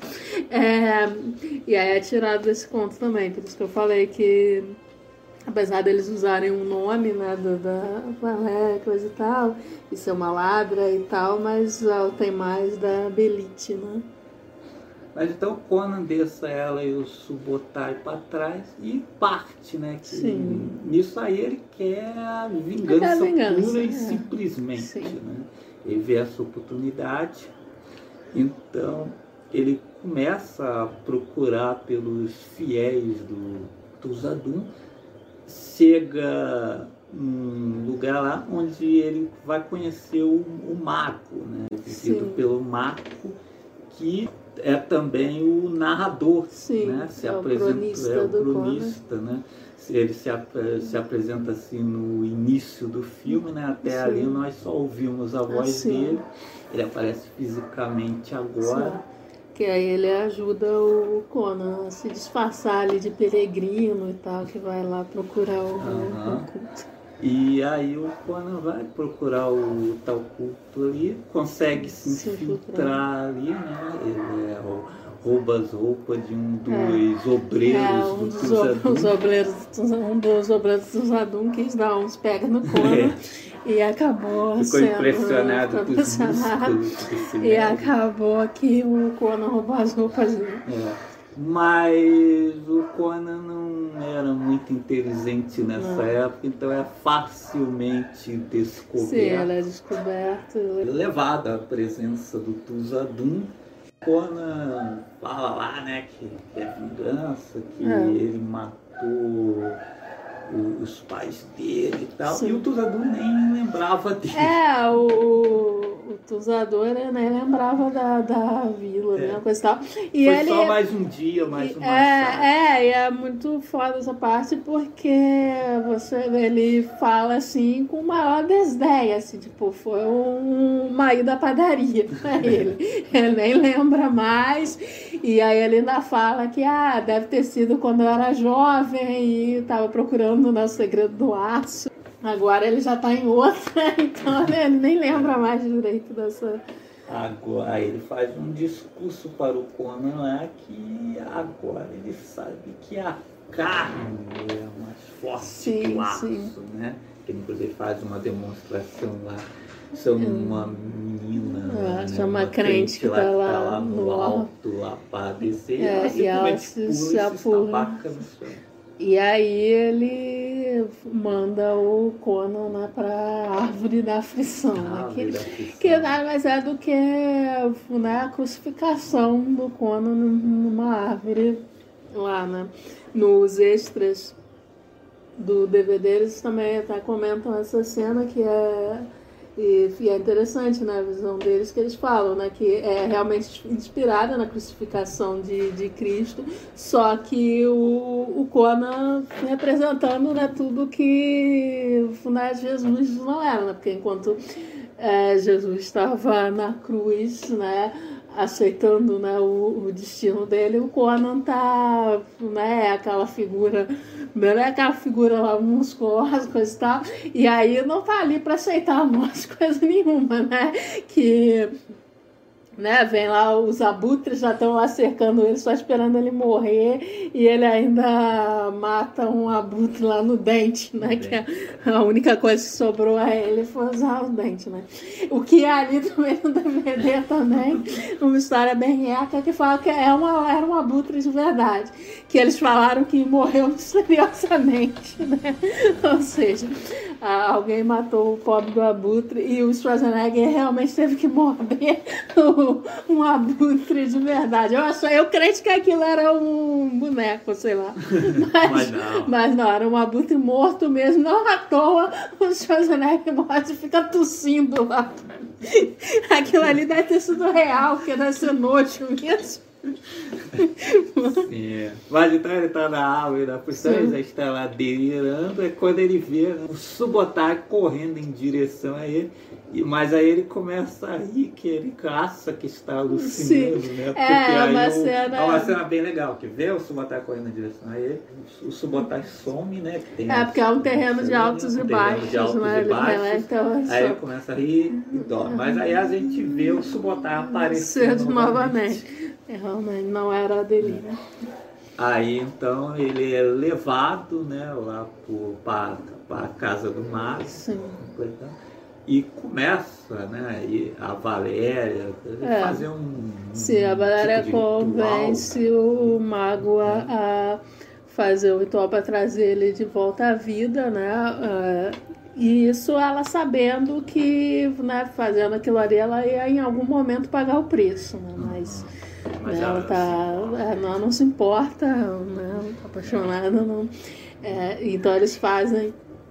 Ele quer uma cena muito foda também, né? Eles fazem lá o ritual com né, com todas aqueles, aquelas escritas né, que eles escrevem no corpo dele e tal, e prendem ele em estacas na, na, na areia, assim, na praia. E aí vem mesmo os espíritos, demônios, seja lá o que for, tentar levar o Conan. E e aí a Valéria fica lá impedindo e tal, que eles carreguem o, o Conan. Né? E assim ele volta a vida. E assim ele volta e ela manda as falas, né? Da sim, sim, que ela. Aí, né, da Beth, ela fala que, que mesmo que, que. Exatamente, que mesmo que ela morra, ela vai voar, volta para lutar ao lado dele.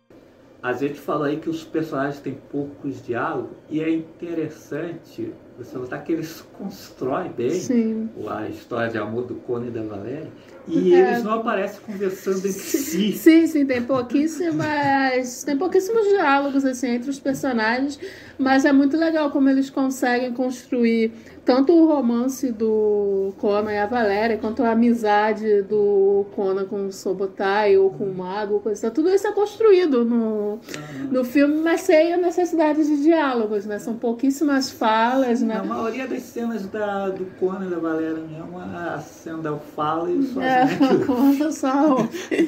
mas, mas, esse, mas esse é o segredo para um bom relacionamento. Claro que tem o lance que o o, o Schwarzenegger, né, aquele sotaquezão, né, quando ele é. manda o Ruariu lá pro Subotai, é. nossa! É, tem e aqueles... Aí, é, muita gente aí, fala que ele tem poucas falas porque, porque né, falava inglês com dificuldade. Mas eu não acho que seja só isso, isso, só isso, né? Eu acho que realmente a intenção do filme era ter poucos diálogos mesmo. É. Tanto que todos os personagens, com exceção do rei, Todos os personagens falam um pouco. A Valéria, o Sobotai, a, o Tuzadum mesmo, sabe? Sim. Tem poucas falas. Todo mundo tem poucas Sempre falas. só vai vir um momento é, que tem. o personagem fala bastante. Inclusive do próprio Schwarzenegger. Sim, depois sim. lá pra frente tem um momento tem. que finalmente a gente ouve mais a voz Sim. dele. Então, acho que não é uma questão de, ah, por causa do inglês do Schwarzenegger, mas... Então... Até porque até casa com o personagem, né? Porque o Conan ele era né, o Cimério afastado lá da, da, coisa, então até faz sentido que ele fale com sotaque né, no, sim, diferente sim. dos outros. Né? Eu acho isso, acho isso Então não, não, acho que tenha sido o motivo. Pela escolha do, do elenco, né? Você tem. Sim, ah, é o, um elenco bem James, diverso. James Jones como do, ah, temos um uma atriz francesa. Sim. São casos bem diferentes. Sim, sim. Que... É, eles até falam disso, né? Que o, o mesmo, eles queriam dar uma ideia de um de alguém de, de uma raça até extinta, né? Que é por uhum. isso né, o James Earl Jones que é negro, mas aí com uma peruca de cabelo super liso e as lentes as e lentes. tal. E aí o elenco é todo diverso, né? O, o Sobotai é inspirado em Gengis Khan, Gengis Khan. né? Khan, que aliás é aquela famosa frase, né? Que o Sim. Conan manda no, no início do, do filme que provavelmente eu vou botar no início do podcast para abrir o podcast, é atribuída ao é, Gengis Khan. E aí você tem a, a, a Sendal, que é uma luz mais. Nossa, assim, parece mesmo é, que saiu de, das histórias do Thor. Sim, é uma loira mais nada típica, assim, do, do coisa. Então. Então a ideia é ser mesmo um diverso. Então, então é, depois temos a volta do Conan, né? Que Sim. é tipo a ressurreição do Sim, Conan, né? Que ele volta diferente, ele não é, é a volta, coisa. volta mudado mesmo. É, que acho que, é, acho que essa é a ideia, né? Desde, desde o tempo do crime, né? O cara morre, aí depois ele é, volta. não vai voltar volta, a mesma coisa. Volta a mesma coisa, tipo o Jon Snow. É, isso aí sai em Game of Thrones, que Jon Snow morreu, ressuscitou pra voltar a mesma merda de antes. E tem, pô, tem uma cena muito legal que com certeza ele está pensando nas palavras do Tuzadum, né? Sim. Que ele está olhando para a mão dele. Sim. Aí ele vai, pega a espada, faz Sim. um movimento lá, aí para de novo e volta tocando aquela música sim, do Corredores. Esse, esse é sensacional. Tá esse filme é feito de cenas sensacionais. E então eles agora vão resgatar a princesa, sim, sim. né? Da vontade, eles vão. Vai Conan, Valério e Subotai invadir hum. lá o. A Igreja Universal, o templo Universal, lá. O templo lá do Tuzadum, é. nas montanhas, ele tem um templo. É, que é o templo mais né, importante, é. que é onde o ele realmente está. É o templo que é onde ele realmente está, né? Sim. E, pô, aí chega lá, né? O, o pessoal lá tá curtindo música. Tá curtindo que música, que crente, crente gosta, né? Não vem a afrodilísio. Então, né? aí ela tá tendo uma orgia lá, né? Com, né? E aí tá, ao mesmo tempo lá da orgia também tá rolando o sopão lá, o sopão de ervilha que leva com o adicional ali de mãos, cabeças, enfim. Os caras são animais. E aí a princesa tá lá com o Tuzadum. E é aquela coisa mesmo, né? Que dá a ideia do, do controle né, mental que o Tuzadum tem, né? Que, que aparece né, já na, na primeira cena com a mãe do Conan, né, que ela ia atacar, mas aí para, né, coisa e tal. E aí essa crente lá que ele manda se jogar do, do penhasco e a mulher vai. E aí também é ali, né, que você vê que a, a princesa tá ali do lado dele e parece drogada e tal. Coisa. Então, e aí, totalmente, ela tá totalmente. Tá, né, totalmente. E aí a gente vê o Tuzadum virando um cobrão. Sim. Né? É, que é o, outra coisa legal, é porque nem assim, para pra explicar muito isso, né? Ah. Simplesmente ele se transforma em cobra, o que dá, reforça essa ideia de que ele é uma outra raça, ah. né? Ele não é um ser humano. É. E, e aí a transformação é muito fora também, é. muito, tudo e feito com animação. Ao contrário dos religiosos de hoje, né? Assim, o Demiro, essa turma toda aí, Malafaia, coisa assim, o Tuzadu não é um charlatão, né? Ele não, é, ele realmente tem poder. tem poder. não dá pra negar que. Não dá pra negar isso. Ele tem poder, ele vira cobra mesmo. É. E aí eles aproveitam como quando o Tuzadum, né, cobrinha, vai pra sua toca de cobrinha, né, pra né, roubar a princesa. Né, Sim, assim, eles iniciam o ataque a galera lá tá toda bêbada. Né, é, tá todo mundo então, doidão. É, eles começam lá, a matança lá tranquila, Sim. até que chega o, a dupla mó lá do, do, é. do Rexo e Dogrin, que brigam ali com o hum. Conan, né? O Rexo manda, viu o Conan lá, reconhece na hora lá, manda um guio. Uhum. Aí começa, liga lá, Enquanto isso, a Valéria vai lá pegar a princesa. Sim. Quando a Valéria cega, o Tusa, Tusa se é, mandou lá pela portinha de sim, cobra. Sim, sim. E, pô, e você vê que a princesa é completamente perturbada, né? Que é muito legal é. que quando a, a Valéria pega segura os braços dela, ela é, começa ela a igual uma igual ela começa a sibilar. Começa a sibilar. Parece uma cobra. É, e, e aí tem que ser amarrada, então ser arrastada de lá. Então sai o Conan carregando ela nas Sim. costas, o Suba lá em seguida, e a Valéria ainda tem uma lutinha ela lá. Ela fica pra trás lutando é, com, com seguranças. Sim que é outra coisa legal, assim, que é uma coisa do Howard e que aí no filme também, coisa que as mulheres nos livros do Howard estão equiparadas aos homens, uhum. né? Não, não tem essa coisa de. Ah, Tipo assim, a Valéria é uma guerreira, é uma guerreira como Conan, né? Não tem aquela coisa, ah, ela é guerreira, mas é uma mulher, então tem algum momento em que ele precisa ajudar ela, ou qualquer coisa do gênero, né? E pelo que eu vi do John Milius no Red Down, hum. esqueci o título porque esse vai ser violento mesmo. Hum. Essa também é uma visão do John Milius, que no Red Down né, temos um grupo de adolescentes que vai ser a última força de resistência contra um grupo de comunistas que estão invadindo os Estados Unidos. O John Milius é tão legal e exatamente, apesar dos comunistas e dos vilões no filme, é, é, o, o, filme é, é, bem legal, é uma ação bem boa. Uhum. Então temos esses grupos de jovens que é formado pelo Charlie Sheen, Patrick Swayze, uhum. e tem ali duas meninas, que é, são a Leia Thompson e a Jennifer Grey.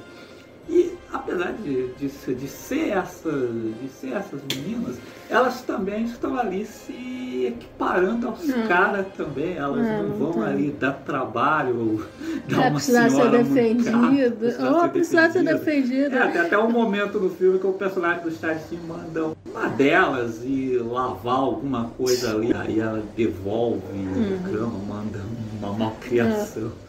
Tem muita coisa aí que né, ah, bota, às vezes, né, personagem, a guerreira, coisa e tal, mas, né, sempre tem um momento Vamos de fragilidade. É, a gente vai comentar no nos é, Destruidor e no Red Sonja também. Do flowers grow around here? Flowers?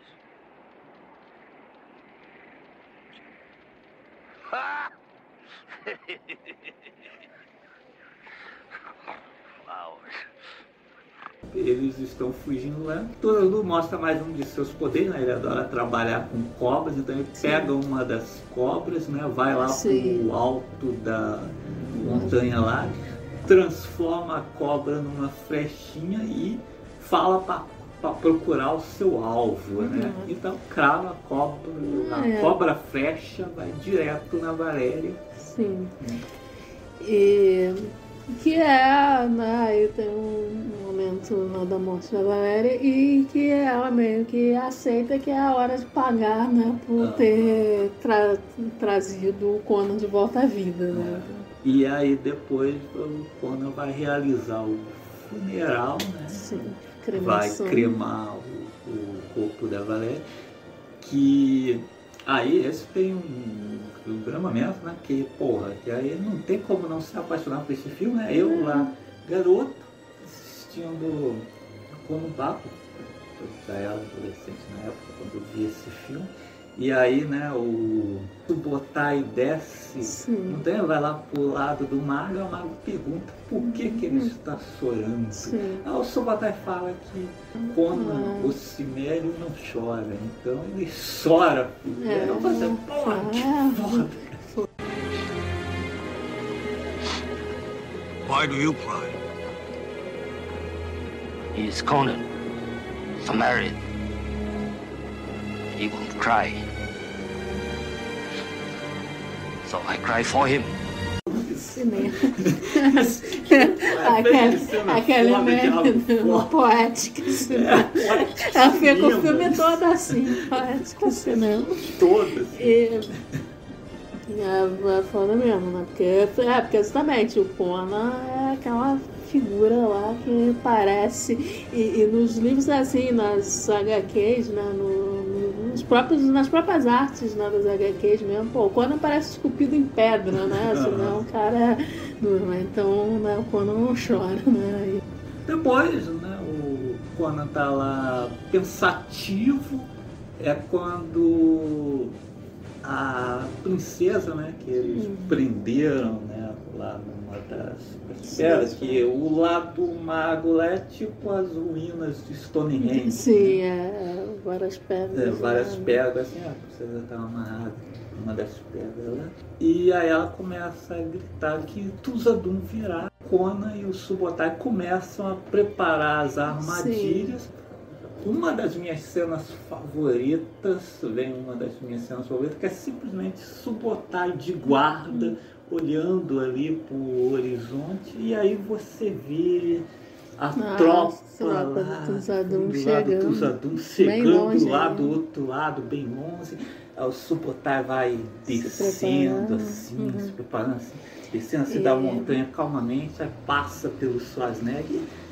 É sensacional. E é, e é muito legal nessa cena que eles preparam várias armadilhas e realmente tudo na batalha vai ser usado né, na, nessa armadilha.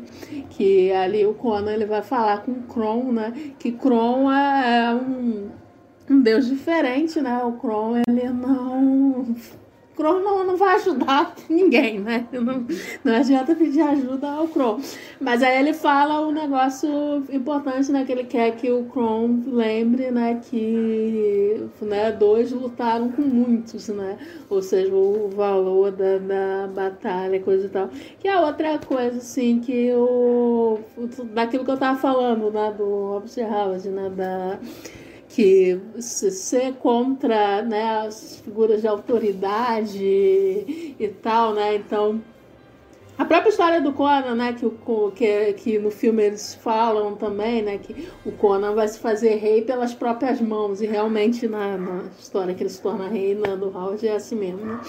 Que é essa, essa coisa mesmo, né, de, de, de contra a mesma autoridade, né, o Tunzadum é a figura religiosa com um exército enorme, e aí você tem dois ladrões, né, enfrentando as tropas e tal.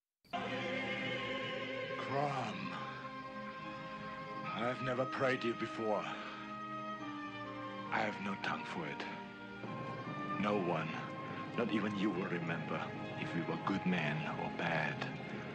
Why we fought or why we died. No. All that matters is that two stood against many. That's what's important. Balor pleases you, Crom. So grant me one request. Grant me revenge. And if you do not listen, then the hell with you. Aquela trilha do Beno, ah, fantástica. Pam, pam. Sensacional.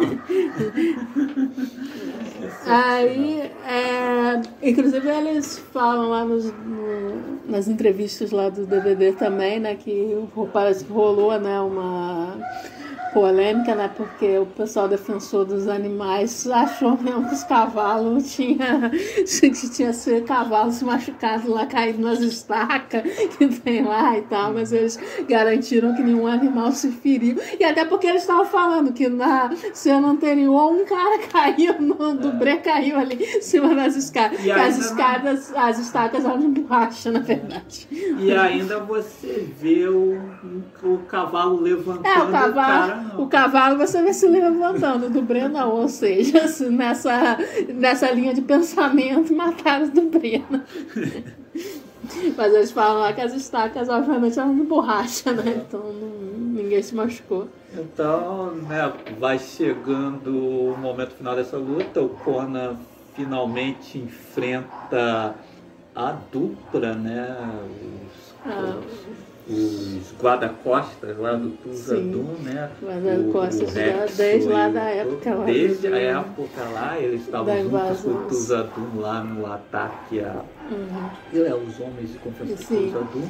Então, primeiramente, com uma armadilha lá, ele mata o Togrin, né? O Sven Oritos, que é, parece o mais burro dos dois. Aí cai numa armadilhazinha lá e, e já é. O Rexo ele já vai enfrentar num duelo de espada. O Rexo chega a derrubar ele, é nesse momento que aparece Sim. o fantasma da Valéria. Sim, né? cumprindo a promessa cumprindo dela a promessa, de voltar. E mandando aquele diálogo também, que é muito foda também, que ela já tinha falado, se quer, quer viver para sempre. É. E e aí, né, esse cara, ele tá com a espada lá do início do filme Sim. que o que, né, feita pelo pai do Conan, né? É. E a, na briga dele lá, a espada até se parte, é. né? E que você vê, assim, que é outra coisa que faz bastante sentido assim, quanto ao Tuzadu, né? Que Sim. o Tuzadu já tinha se desinteressado Sim, tanto é, no lance já... do aço que a espada ficou é, pra esse ficou cara. Pro cara né? Tuzadu, é, o Tuzadu ele nem carrega espada ele nem carrega mais. espada né? mais.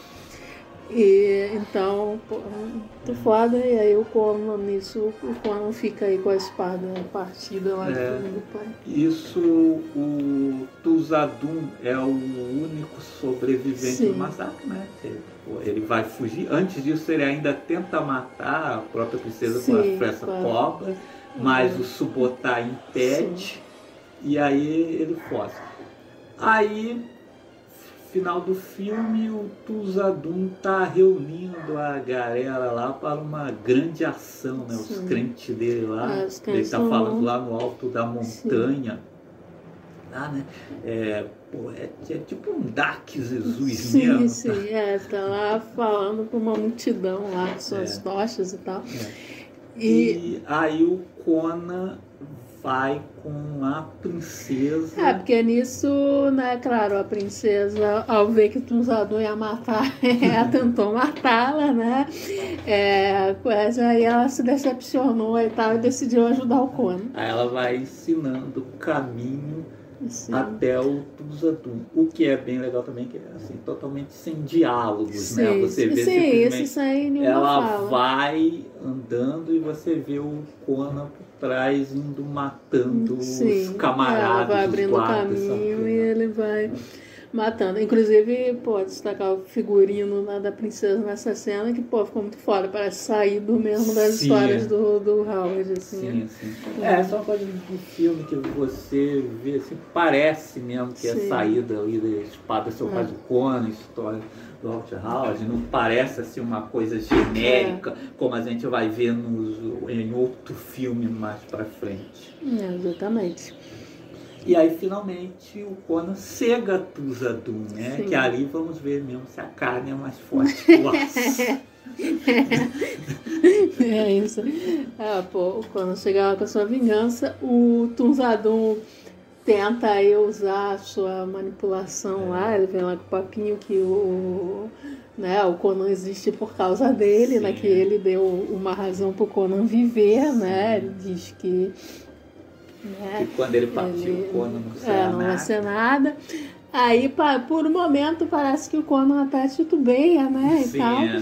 Mas, né, mas ele, o Conan não é tão suscetível à, à magia do Tuzadum, né?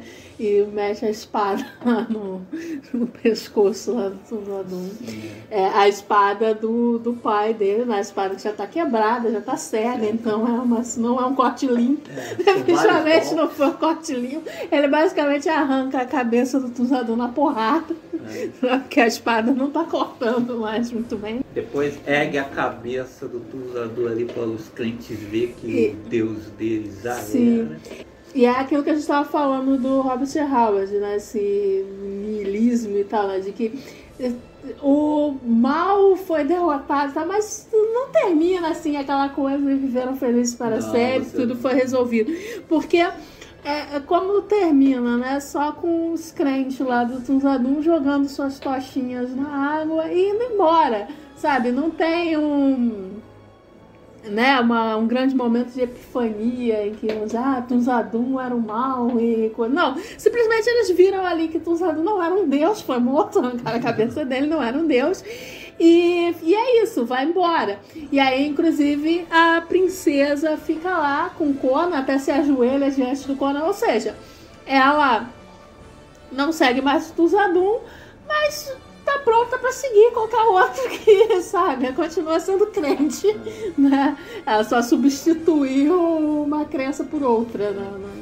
Aí o Conan né, meteu fogo lá no templo. Uhum. Aí simplesmente está carregando ela para levar lá pro rei Osric. E aí o filme corta anunciando que, que um dia Conan será rei e que essa história também será contada. Infelizmente, Infelizmente não, não foi. foi, né?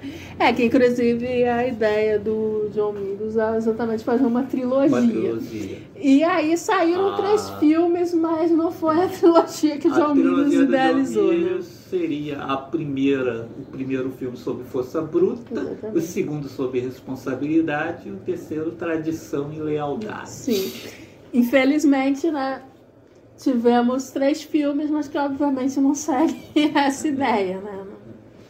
Mas exatamente o Conan Bárbaro eu gosto muito que esse final é bem mesmo aquilo que eu lia na Espada Selvagem, quando assim, muitas histórias do Conan assim não terminavam com sabor Sim. de vitória, é uma coisa diferente de um Senhor dos Anéis, Sim, sim. termina todo mundo Então, fazendo ah, o festinha. mal foi vencido É. e viveram felizes para sempre, né?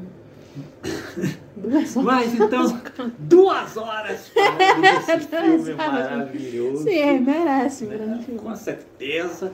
Então agora vamos falar um pouco de Conan o Bárbaro.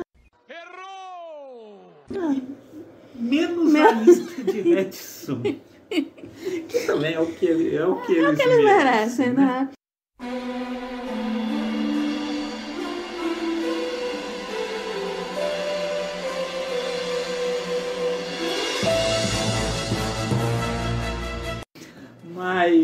Vamos falar aí de Conan o Destruidor. O que acontece, né? Que Conan Bárbaro saiu, fez muito Sim. sucesso, né?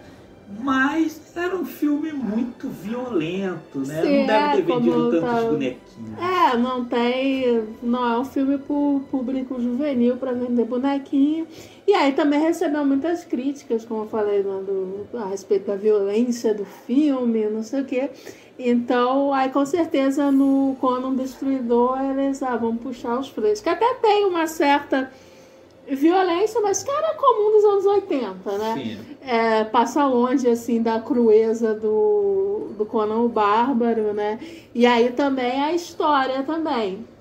Né? Vira uma história de fantasia bem mais convencional e tal. Não tem aquele tom épico, aquele, som, aquele tom trágico do primeiro filme, né? Filme de fantasia mais típico dos anos Sim. 80. É, na direção, temos o Richard Fraser no lugar do John Milius. O Richard Fraser é um diretor mais das antigas, tinha dirigido nos anos 60 Viagem Fantástica e 20 Mil Léguas Submarinas. E já tinha dirigido alguns filmes com Dino de Laurentiis, Barrabás e Mandingo. Ele foi, inclusive, sugerido, né, sugestão do próprio Dino para Rafael, para dirigir esse segundo filme. A história foi escrita por Roy Thomas e Jerry Conway, que são duas figuras muito conhecidas dos fãs da HQ. Né? O Sim, Roy sim. Thomas escrevia as histórias da Espada Selvagem de Conan, mas o roteiro ficou com Stanley Man, que é um cara que já escreveu muitos filmes para Hollywood, inclusive o colecionador filmaço do William Wyler, ele coescreveu o roteiro, coescreveu também o roteiro da Profecia 2, que eu ainda não vi, só vi o primeiro. Mas o Roy Thomas e o Jerry Conway dizem que pouca coisa do que eles escreveu foi aproveitada nesse roteiro. Tanto que depois eles se juntaram e publicaram uma graphic novel em 1990 com esse roteiro, que, com essa história que eles escreveram pro filme. Imagino que realmente, assim, o destruidor. Você até tem umas coisas e tal que. Né, ah, parecem. É tipo assim, parte mais visual, né? De figurino, cenário e tal. Ainda mantém, assim, o é mesmo muito boa. o mesmo luxo do original e também a, a referência ao, ao, ao Howard, às revistas da Marvel e tal. Mas a história em si é muito fraquinha, é muito assim, história de fantasia convencional que já não tem muito a ver com o Conan do, do Howard. É. Né? Você, nesse filme, você ainda vê os nomes dos lugares, né? Sadizar, Sim. o nome dos personagens ainda te É, leva soa mesmo, como- né? Soa como se saído de uma história do coisa, Howard, né? Taramis, Bombata, É. né? Ainda são nomes legais, mas exatamente aqui eles fazem uma aventura mais convencional, com mais humor. Me lembra, inclusive, os filmes da Marvel. É, né? que é que- isso. Ah, que- tem umas partes sérias, mas tem um É. humor pra, que acaba é, amenizando, né? É, A- as partes sérias. é. né? Alguns até mal colocados, Sim, né? é, assim como os filmes da Marvel.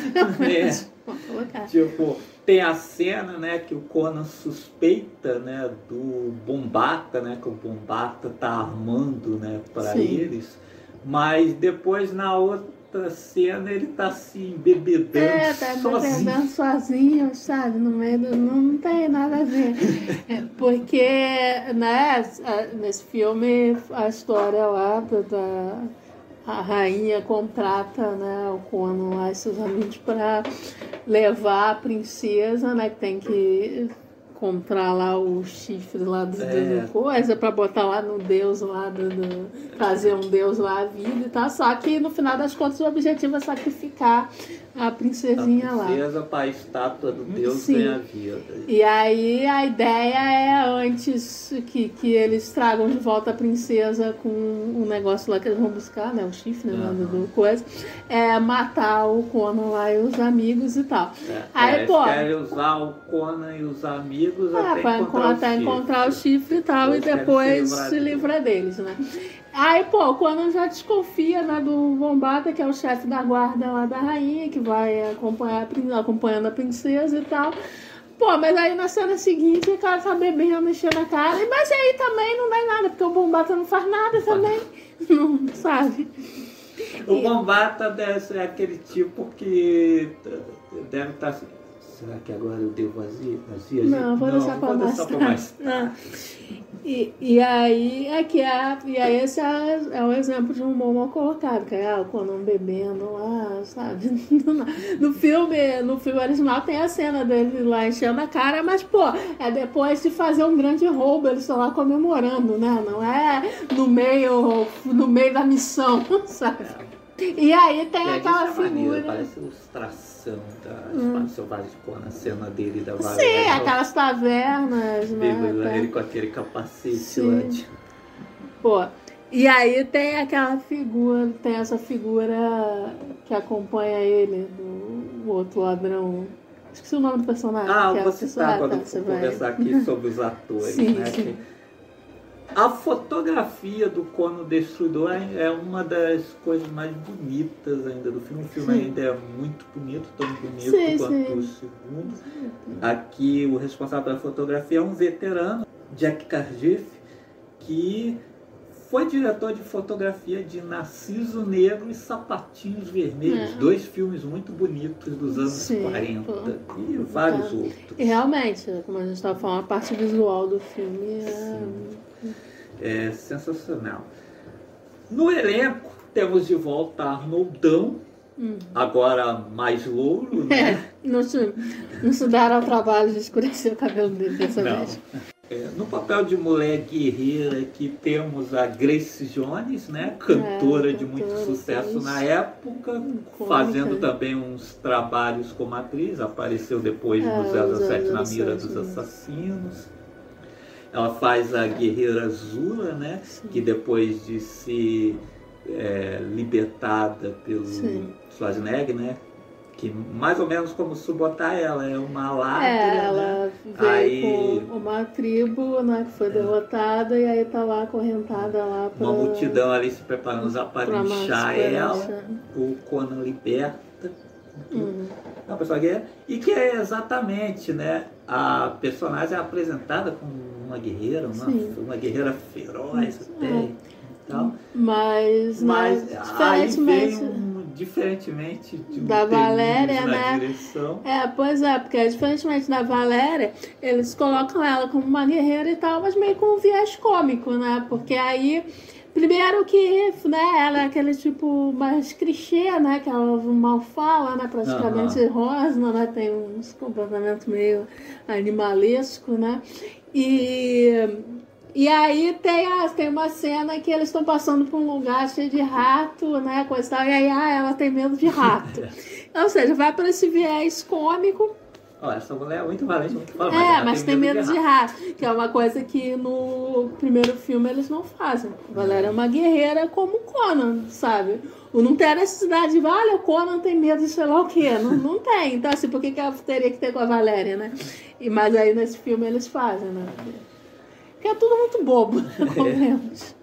Aqui os amigos do Conan, né? O Subotai não retorna. Hum. O Conan tem um novo amigo aqui, que o nome, inclusive, é bem condizente com o personagem, que é o Malak, Hum. interpretado pelo Tracy Walter, que também é uma cara muito conhecida, com certeza você já viu a cara dele no filme. Sim. Ele é o Bob, né? O homem de confiança do Coringa lá no primeiro Ah, filme do Batman de 1989, né? Até o Coringa resolveu mandar um balaço ali. E apareceu outros filmes, Eren Brokovich. É, o, Ele interpreta o Malak, né? Que é o ladrão, É um amigo mesmo. do Conan. Que é um mala mesmo. Ele é, voltando aos filmes da Marvel, ele pode ser um ancestral da personagem da Cat Dennings no Sim, filme do sim. Thor, que tá lá só pra falar É, que é aquele personagem que tá lá só pra falar bobagem, né? É, inclusive, pô, não tem nada a ver, porque você fica assim, cara, por que, que o Conan ia andar com esse cara que é um tonto, só fala besteira o tempo todo, né? Porque, pô, no, filme, no primeiro filme ele andava com, com o Subotai, que, pô, era um guerreiro também, né? É, inclusive me irrita um pouco, né? Porque eles começam o filme e simplesmente eles apagam o Subotai, né? Porque aí eles colocam, inclusive, referência Aquela cena do primeiro filme do camelo, né? Que o Conan tava. Eles estavam lá com uma erva lá, né? A maconhazinha da, da era boreana, né? No primeiro filme. E aí o Conan tá lá doidão e tal, e se estranha lá com o camelo e dá um soco no camelo, né? Aí no segundo eles fazem uma referência a isso, como se eles estivessem andando na mesma cidade, né? Só que, porra, aquele cara não tava ali, sabe? Ou seja, eles estão querendo substituir o Subotai, né? Dizer que aquele cara tava lá e esquece o Subotai. Eu não sei como é que eles vão usar o nome do É, Subotai. é, eu acho que é porque não. Sabe? Porque tem filmes que simplesmente trocam mesmo a personalidade dos, Sim. dos atores, coisa e tal. Por exemplo, eu gosto muito do Tira da Pesada 2 do Tony Scott. Mas naquele filme ali eles trocam completamente a personalidade dos personagens Sim. dos Woods Reynolds Sim, sim. no total. primeiro filme. Aí ali eles não fazem isso, mas simplesmente apagam o Subotai e coloca aí nessa cena e coloca como se aquele cara estivesse o tempo todo com o Conan muito Conan, tempo, sabe? é. Amigão de Conan há muito tempo. Sim. Ele e o Conan se E não faz sentido, porque o personagem é insuportável. Como é que o Conan ia andar com esse cara chato pra caramba a vida inteira? E junto com Schwarzenegger, no primeiro filme só retorna o Mar, Sim. né, no papel do Mar, que aqui ganha um nome, que essa é outra coisa né, a falar do Conan Babo, que o Conan Babo tem tão poucos diálogos, né, os personagens conversam muito pouco entre si, geralmente é só um Sim. personagem falando, que tem personagens ali que não tem nome, que é Sim. o caso do mago, da princesa. É, é o só mago, assim, é a o Mago Princesa, você não sabe o nome. é. Aqui ele ganha um nome, é, Akiro, né? Deve ser uma homenagem ao Akira Kurosawa, só Sim, troca o A só pelo O, Enfim. que também muda um pouquinho. No original, ele, tudo bem, tem um lance meio cômico, é um mago meio estranho, meio atrapalhado e tal. É, meio temerário até, tipo, eles têm medo de mexer com as forças. Na hora mesmo de ressuscitar o Conan, ele tá com medo ali de, de mexer com, com essas coisas, porque sabe que vai dar merda, né? Mas mas ali no segundo já tá totalmente bobão mesmo, né? Não, não, não- se perde um pouco a, a sutileza, né? E aí vira simplesmente um personagem cômico, um personagem. É, bobo. ele e o Malak são os dois É.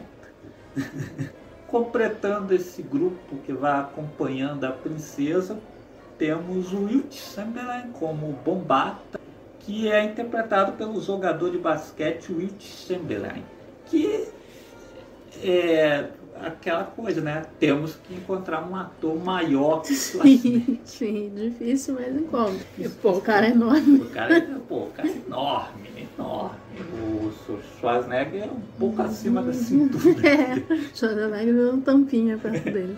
Tem uma foto que roda da internet aí do Schwarzenegger entre ele e o André, André Giant, né? Que, Que é o Dagot no Sim, filme, né? sim. Não está acreditado, mas É, ele mas faz ele um faz um monstrão. monstrão no voando. E os dois É, tá os dois enormes levantando. Como a grande vilã, nós temos a Sarah Douglas, né, no papel da rainha Tarami, Sarah Douglas, que foi a Ursa, né, Sim. no Superman, o filme Superman 2. É, a princesa é interpretada por Olivia Dapo, que é- ela aparece na refilmagem de Nikita, a assassina, é a loira lá que a de Fonda tem que substituir, puxa saco. É, o Kik Douglas, a Sugar Daddy dela, né? É, sim, é. E volta no elenco Sven Ori Thorsen, né?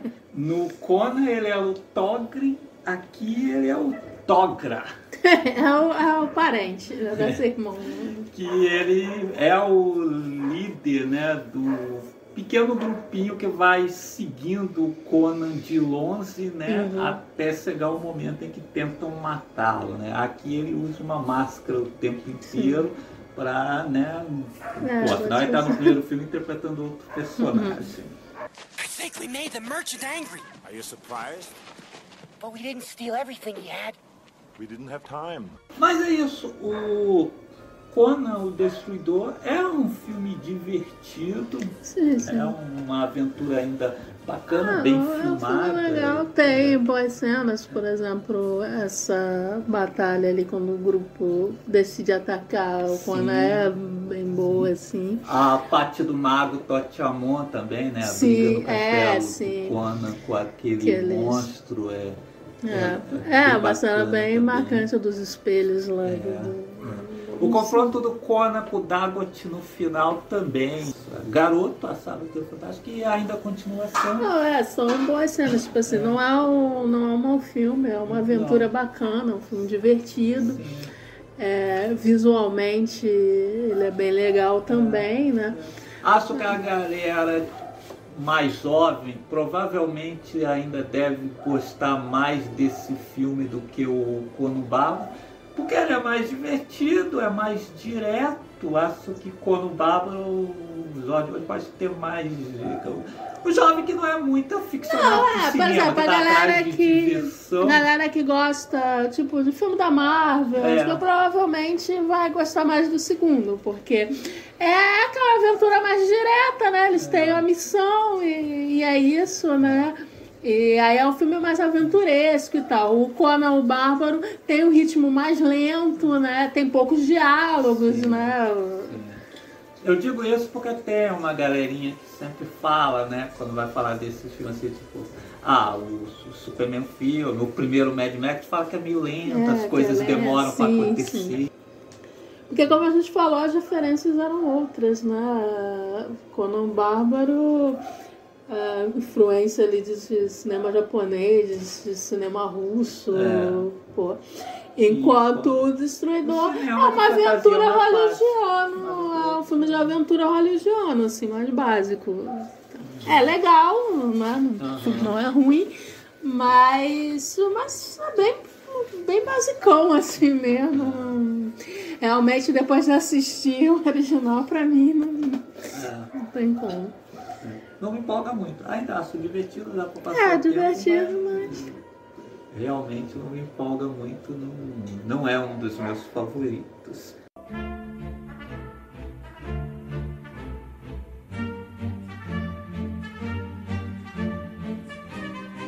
Vamos para a Red Sônia de 1985, né? Sim. Que em 85 parece que tinham perdido os direitos do Conan, né? É, é por isso que a, a ideia era ser o, o filme do Conan com a Red Sony e tal, né? Mas é, parece que eles, nessa coisa dos direitos, perderam os direitos e aí, né, é, fizeram só da Red Sonja, né? Porque aí, né, Red, apesar de serem todos os personagens do Howard, isso é diferente aí, as, as questões Na de direito. questão de direitos do Conan, um dos personagens do Howard, é uma coisa muito É. louca. A, a Red Sonja, como já falamos, ela foi criada por Gibi, né? Por Roy Thomas, baseada em outra É, personagem é. do Howard. É, que é a Red Sonja também, só que com uma grafia diferente. Com como a ele diferente, né? E ela é uma guerreira russa. É, uma guerra russa. É uma personagem que acho que o Howard só usou em história, na verdade. Está de volta na direção o Richard Francis, né, que dirigiu o Conan o Destruidor, aqui com uma certa preguiçinha, Sim, sim. acredito. Ah, você- melhor Você tem bons nomes ainda envolvidos no projeto, mas acho que a galera não estava inspirada. Eu não sei se teve problemas durante a produção, não sei, Eu sei realmente. que não teve a mesma preparação Sim. do, do Conan. Por exemplo, a Brigitte Nielsen, né, que é a que interpreta a protagonista, ela não teve a mesma preparação que o Arnold, por exemplo, Sim. teve para estrelar Conan o Bárbaro. Que inicialmente a, o papel teria sido oferecida a Sandal Bergman, mas ela não quis, ela preferiu fazer a vilã. Gino De Laurentiis ficou procurando outra atriz para o papel. Ele queria assim uma atriz meio É, amazona. outra que tivesse É. nesse porte de, de Amazônia. de- Aí, faltando oito semanas para o início da produção, ele viu a Brigitte na capa de uma revista de moda. E aí chamou ela para o teste. Quer dizer, faltando poucos, Sim. poucas semanas. É, e realmente você sente isso no filme, né? Que, como eu falei, eles tiveram o mesmo treinador lá de artes marciais do Conan Bárbaro. Só que você vê assim nas lutas, no coisa assim, que não, não é a mesma coisa, né? Porque não teve o mesmo tempo de preparação. E aí a, a Brigitte Nielsen também, você sente-se na, na atuação, na movimentação, que não teve o mesmo preparo, né? É, ela, tipo assim, fisicamente ela tá perfeita pra personagem mesmo, mas tá faltando, né? Alguma coisa no pó, assim, no jeito de se movimentar, na atuação, né? No- Acho que com uma preparação melhor, né? Ela teria podido fazer um- uma Red Sonja bem melhor, mas... É, que também é diferente do Conan, né? Enquanto assim no primeiro filme o Conan do Arnold, assim, os gestos, o olhar, tudo É, assim. Foi a linguagem feito. corporal. É, a é. linguagem corporal foi tudo mesmo feito pensado no Conan. Você não vê isso na, Sim, na é, Red exatamente. Fica assim, faltando. aquela guerreira foda. Não. Coisa, Nossa. a Brigitte, às vezes, a Red Sonja da Brigitte às vezes parece meio perdida, sabe? Sim, ela não tem iniciativa, que é o que a gente estava falando, né? Dessa questão dos personagens femininos, né? Do... E como o, no primeiro filme eles pô, captaram isso do Robert Howard, né? E a Valéria, essa guerreira foda, né? No segundo tem a questão do personagem da Grace Jones estar pelo viés cômico. E no caso da Red Sonja não é um viés cômico, né? Ela é uma guerreira e tal. Mas assim, ela durante o filme ela tem tão pouca iniciativa, né? Você vê, tipo, assim, as- parece que as coisas vão levando ela e. É, você tem de volta o Arnold Schwarzenegger aqui fazendo um Conan genérico, aqui ele voltou para cumprir contrato, Sim, foi ele obrigado. tinha contrato com Ele não queria. Gino de Laurentiis, ele não estava Inclusive, com vontade nenhuma de ele, atuar ele já filme. deixou claro na, numa biografia dele que ele disse que foi o pior filme que ele fez, que é o único arrependimento assim, na carreira dele, que, que, ele, que ele não queria. O único filme assim, que ele fez que ele não queria ter feito, que. Né? É. Ele terminou de cumprir contrato com o Dino Jolete somente em 86 com o Jogo Bruto. Hum. Assim, ele, o personagem dele é praticamente o verdadeiro protagonista do Sim, filme, né? Inclusive, O- eu já é. comecei a rir nos créditos, né? Porque ficam os créditos inteiros mostrando o personagem dele, o Calidor, né? É, Lorde É. Caridor. No, andando lá a cavalo e a Sonja mesmo. O, em Portugal, inclusive, entenderam isso.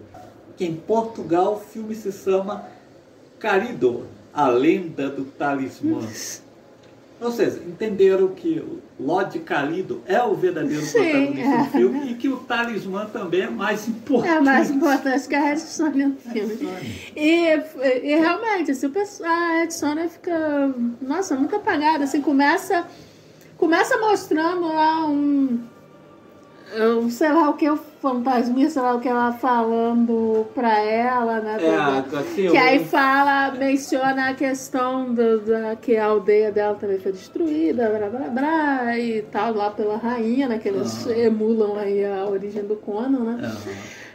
E aí, só que aí para nisso, né? Depois. Ah, é mesmo, é mesmo essa fantasminha Não, desaparece, a fantasminha então você não sabe o que desaparece. é exatamente. isso. a fantasminha desaparece, você não sabe que porra foi essa. E, e é isso, assim, a E, personagem. e também você pensa que vai ser uma história séria da personagem em busca de vingança. Não. E parece até em certo momento que a Red Sonja esqueceu isso. É, eles botam isso, mas na verdade o principal é ah, a personagem tem que ir lá pegar esse. A recuperar esse artefato que pode destruir o planeta, sabe? É a coisa mais batida. A vingança mesmo fica em segundo plano. Sonia. You must learn to like men a little better. They are not all evil. We must judge by our own experience, Grandmaster. Enquanto isso, ela tava treinando lá com Sim. os mestres lá. Então, É, e aí tem até a irmã, uma irmã dela, que não sei como escapou né, do massacre da aldeia, mas elas não ficaram juntas, a irmã não gostava dela, foi fazer outra coisa, que tá lá no. Qual as feitiçeiras lá que protege o tal artefato que a rainha vai lá e pra roubar e mata todo mundo, né? é. E aí, a, que aí ela, a irmã dela encontra o ferida, né? Encontra o Calidor, né? Que ah, já ia, né? Lá também, que também já ia. né, Eu até fiquei, só encontrou, pensei que ela tava só passando, mas não, mas é porque eu não tava mesmo prestando atenção no filme. Mas, mas parece que não. Ele realmente estava indo para lá é, destruir o, o artefato. E aí a irmã dela fala, né? Da, da Red Sonja, e aí ele vai atrás da Red Sonja pra, né, pra buscar ajuda e os dois irem. Falando aqui da trilha sonora do filme. É, a trilha do Morricone. É, o. Dino de Laurentiis finalmente conseguiu, né? Sim. Ele queria o Ennio Morricone no primeiro filme do Conan. Aqui em Red Sonja, o Ennio Morricone assume a trilha do filme. É uma trilha legalzinha, mas em termos de Morricone, É, tipo assim, que é pouco inspirado. Ainda é uma trilha melhor do que o filme merecia. Sim. Não merecia a trilha do Morricone, né? Mas com certeza, né? provavelmente o Morricone nem viu o filme né? pra fazer essa trilha, porque é, é bem aquela coisa, inclusive nem casa muito bem, né? Porque às vezes ele fez aquela trilha ainda épica, né? Por exemplo, mais épica do que a do Conan Destruidor. E aí não combina, né? Tipo assim, você tá tendo umas batalhinhas super sem graça lá, que não, nem tem uma grande batalha no filme, né? Só umas briguinhas lá de espada. E aí a trilha, a trilha épica tocando lá e você, pô. Inclusive, tem vários momentos que não tem trilha, é o oposto do, Sim, do sim. Conan Bárbaro, né? Porque o Conan Bárbaro é o contrário, a trilha vai direto, né? A trilha ajuda a contar a história do filme mesmo, né? No, no Red Sonja, a trilha tem hora que a trilha some, né? tá, tá zoando, passa a hora que o Morricone foi no banheiro dar uma mijada e aí ficou sem trilha sonora. E tem outros veteranos no filme, a fotografia mesmo é de Giuseppe Rotundo, que pô, foi diretor de fotografia aí de vários clássicos da antiga, incluindo o Leopardo de Lutino Visconti. Que também não tá assim inspirado, porque a fotografia do filme também. O não. filme não é bonito, assim. O filme, na Não. verdade, ele tem cara de ser, sabe, produção B. Sim, o, vendo o nome do pessoal, né, do cast Não. produção, a maioria dos nomes é italiano. Sim. E ele se parece, Red Sonja, ele não se parece com Conan Bárbaro e Conan Destruidor. Ele se parece com aquelas cópias de Conan Bárbaro e Conan Destruidor que passavam no cinema em casa do SBT. Sim. Lembra o filme lá dos dois irmãos É, bárbaros que- que tinha um, um A, latão. a armadura parecia uma, armadura tampa uma de tampa de latão. lixo na frente, assim. Então, É, o- é, esses hip-off italianos. Então, o Red Sonja se parece bastante. É porque você olha assim, filmes. você não Os vê. figurinos são Os, horrorosos. se os figurinos são horríveis. O... Primeiro que não são coesos. uh, Primeiro não parece nada sair do, do, do história do, do Robert C. Howard. É tudo assim. É, incluindo o nome dos É, personagens. tem é, os os personagens. Pô, Calibur. personagens. É. Pô, eu esqueci os outros nomes lá também. Uns nomes Ah, muito sei lá, nada tem a ver. Falco. É, Falco. É uns nomes nada a ver, que nem combina É, com. uns nomes muito sem vergonha. E aí, e os figurinos também não parecem sair do, de história do Conan, né? Do, Conan. E, e não sabe, não são nem coesos. Você olha assim, umas coisas muito nada a ver. O figurino que a Sandal mesmo tá usando de rainha, é, é, lá, coisa, nossa, é, parece um colão preto, parece que ela tá indo pra boate dançar, porque é um colão preto e um vestido com brilho, assim, que acho que assim, nossa. E é aquele cara que ajuda ela a fazer as ilusões óticas lá pra enganar a Sônia. E o cara parece que tá vestido com tapete que pegou aí em algum brechó. É muito, muito esquisito, assim. O próprio mestre que treina ela no início, né? Que treina a Sônia no início, ele parece, sei lá, saído do Tokusatsu mais vagabundo dos anos Sim, 70. é, os caras vêm com montar uma fantasia, não, parece que saiu. Porque assim, você olha assim, as pessoas parecem fantasiadas, né? É. Parece fantasia de carnaval. E até a questão de cenários também é super pobre também, o design de produção é bem sem graça. E As locações parece que eles não foram assim. Ah, não foram muito longe pra buscar aquele, aqueles ambientes de. Nossa, parece. Parece que é outra era, né? Sabe? Não- E você não tem grandes cenas de luta ou batalha. Não, não, não teria uma batalha. Bárbaro Tem umas lutinhas lá, mas não tem batalha. Nenhuma batalha grandiosa. Começa pelo grupo né, que acompanha a Sônia, que, meu Deus, é um garotinho chato. É.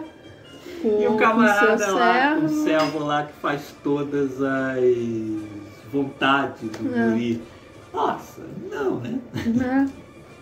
Muito, muito sem graça. E né? Red Sônia, ao contrário do Conan Destruidor, é um filme bem?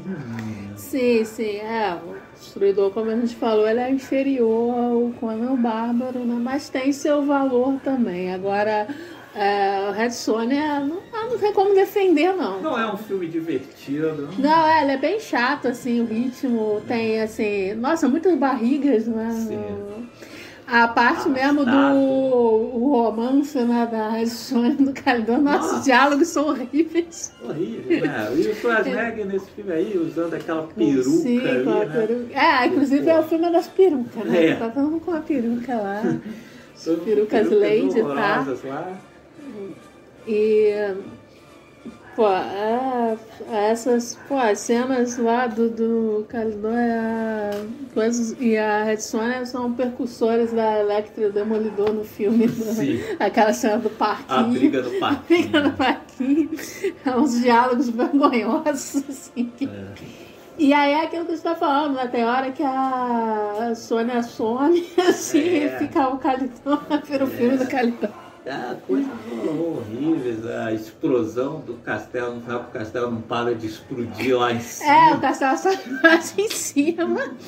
Pô, é, tem umas coisas. Aquele monstro, um monstro aquático que eles enfrentam lá também. Nossa, que negócio sem graça, só fica rodando lá e parece que não ataca ninguém. É, exatamente, quando aquele monstro aparece, eu até tive dificuldade para saber que ele era uma ameaça ou não. Who are you, anyway? My name is Kalidor. Nesse filme, né, a rainha e tal, não usa magia, Não, não magia. São máquinas que fazem os negócios, né? Mas aí, aí ela manda esse. Mas aí, pô, o bicho tá rodando lá na água, e aí você só tá vendo eles, né, tentando fugir, tentando arrumar um jeito de matar o bicho. E aí você fica assim, pô, eu acho que nem precisava, ela só sair assim pela escada que o bicho não vai fazer nada, que ele só tá nadando ali. O Red Sonja é, é muito ruim. Inclusive, né, avisar aí pros nostálgicos, né, que anunciaram que vai sair um novo filme. filme. da Red Sonja e tem uns nostálgicos racistinhas aí que ficaram chateados porque a atriz Ah, não, a escolhida é a Hannah John Kamen não é uma branquinha, né, que ruiva nem a Brigitte É, Nielsen também não era. Aí os caras começaram a lembrar desse filme. Ah, nos anos 80 e a. É, né? é, aí a foto da Brigitte saiu hoje, não sei o quê. Pô, aí eu fiquei assim, ah, pô, brincadeira, né? O cúmulo do, do, do nerd punheteiro mesmo é pra re, e racista, é pra reclamar da escolha do- da, de uma atriz não branca. Pô, ficar exaltando esse filme que é uma merda. Ah, esse caso é racismo puro. Não, puro racismo. A Hannah John Kamen tem totalmente o biotipo Sim. pra fazer Sonja. Sim, aí, mas simplesmente por racismo os caras não querem, aí, pô, aí vai começar a exaltar esse filme, cara, porra, um filme vagabundo desse. Eu espero, sinceramente, que o novo Red Sonja seja muito bom. Apesar de não ter muita fé nisso, porque É. parece, como eu disse, que o Conan Bárbaro foi aquele filme do momento mesmo, que nunca mais acertaram com Sim. o personagem do Robert Howard. O Conan Destruidor ainda foi legalzinho, mas é, Red Sonja foi horrível.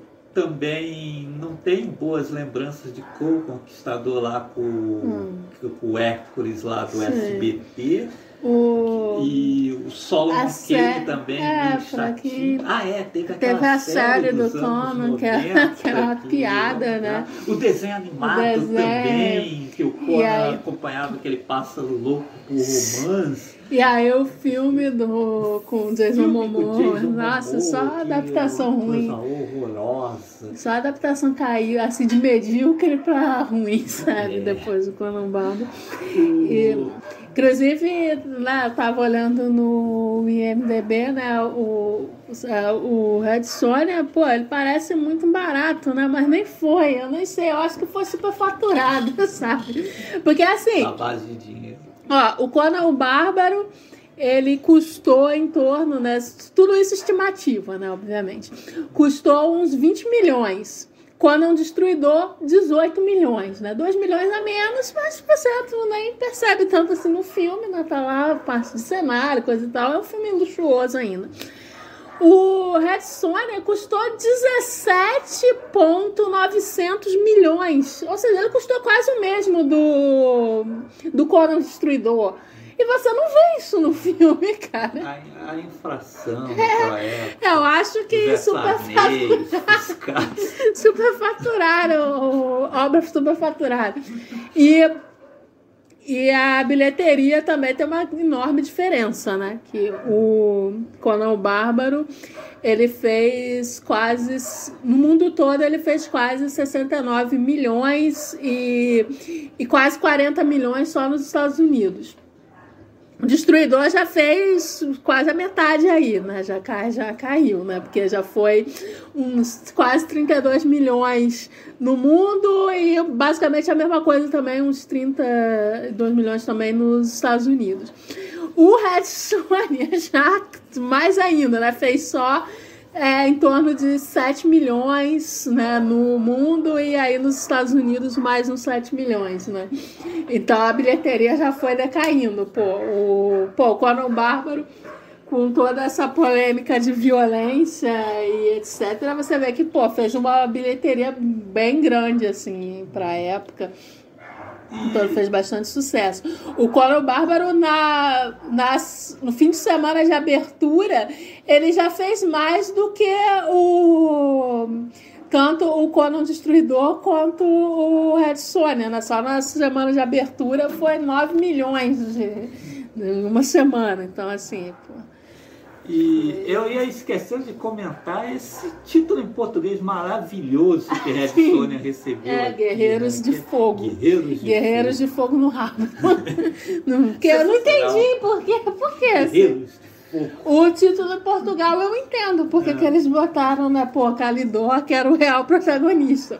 Mas, pô, aqui Guerreiros de Fogo eu não sei o porquê.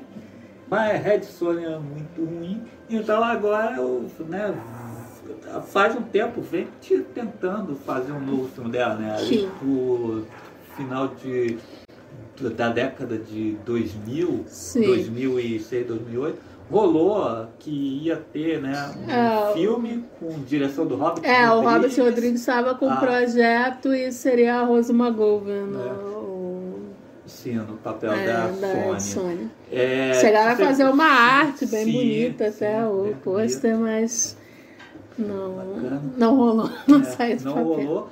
E tem projetos até que eu desconhecia completamente, que, né, procurando algumas informações Hum. sobre o filme, encontrei uma matéria no Universo HQ falando de um filme sobre o Tuzadum, É, esse eu desconhecia totalmente também. Nunca tinha ouvido falar nesse que projeto. seria estrelado pelo Desaimon Honsu. Né? Que é uma, uma, Não, uma boa escolha, que é lamentando que não se... Não, sim, é, é um ator que eu fico até triste porque eu vejo colocar eles nos papéis pequenos, É. nos papéis coadjuvantes, às vezes uns filmes mequetrefe, mas às vezes uns papéis assim bem pequenos.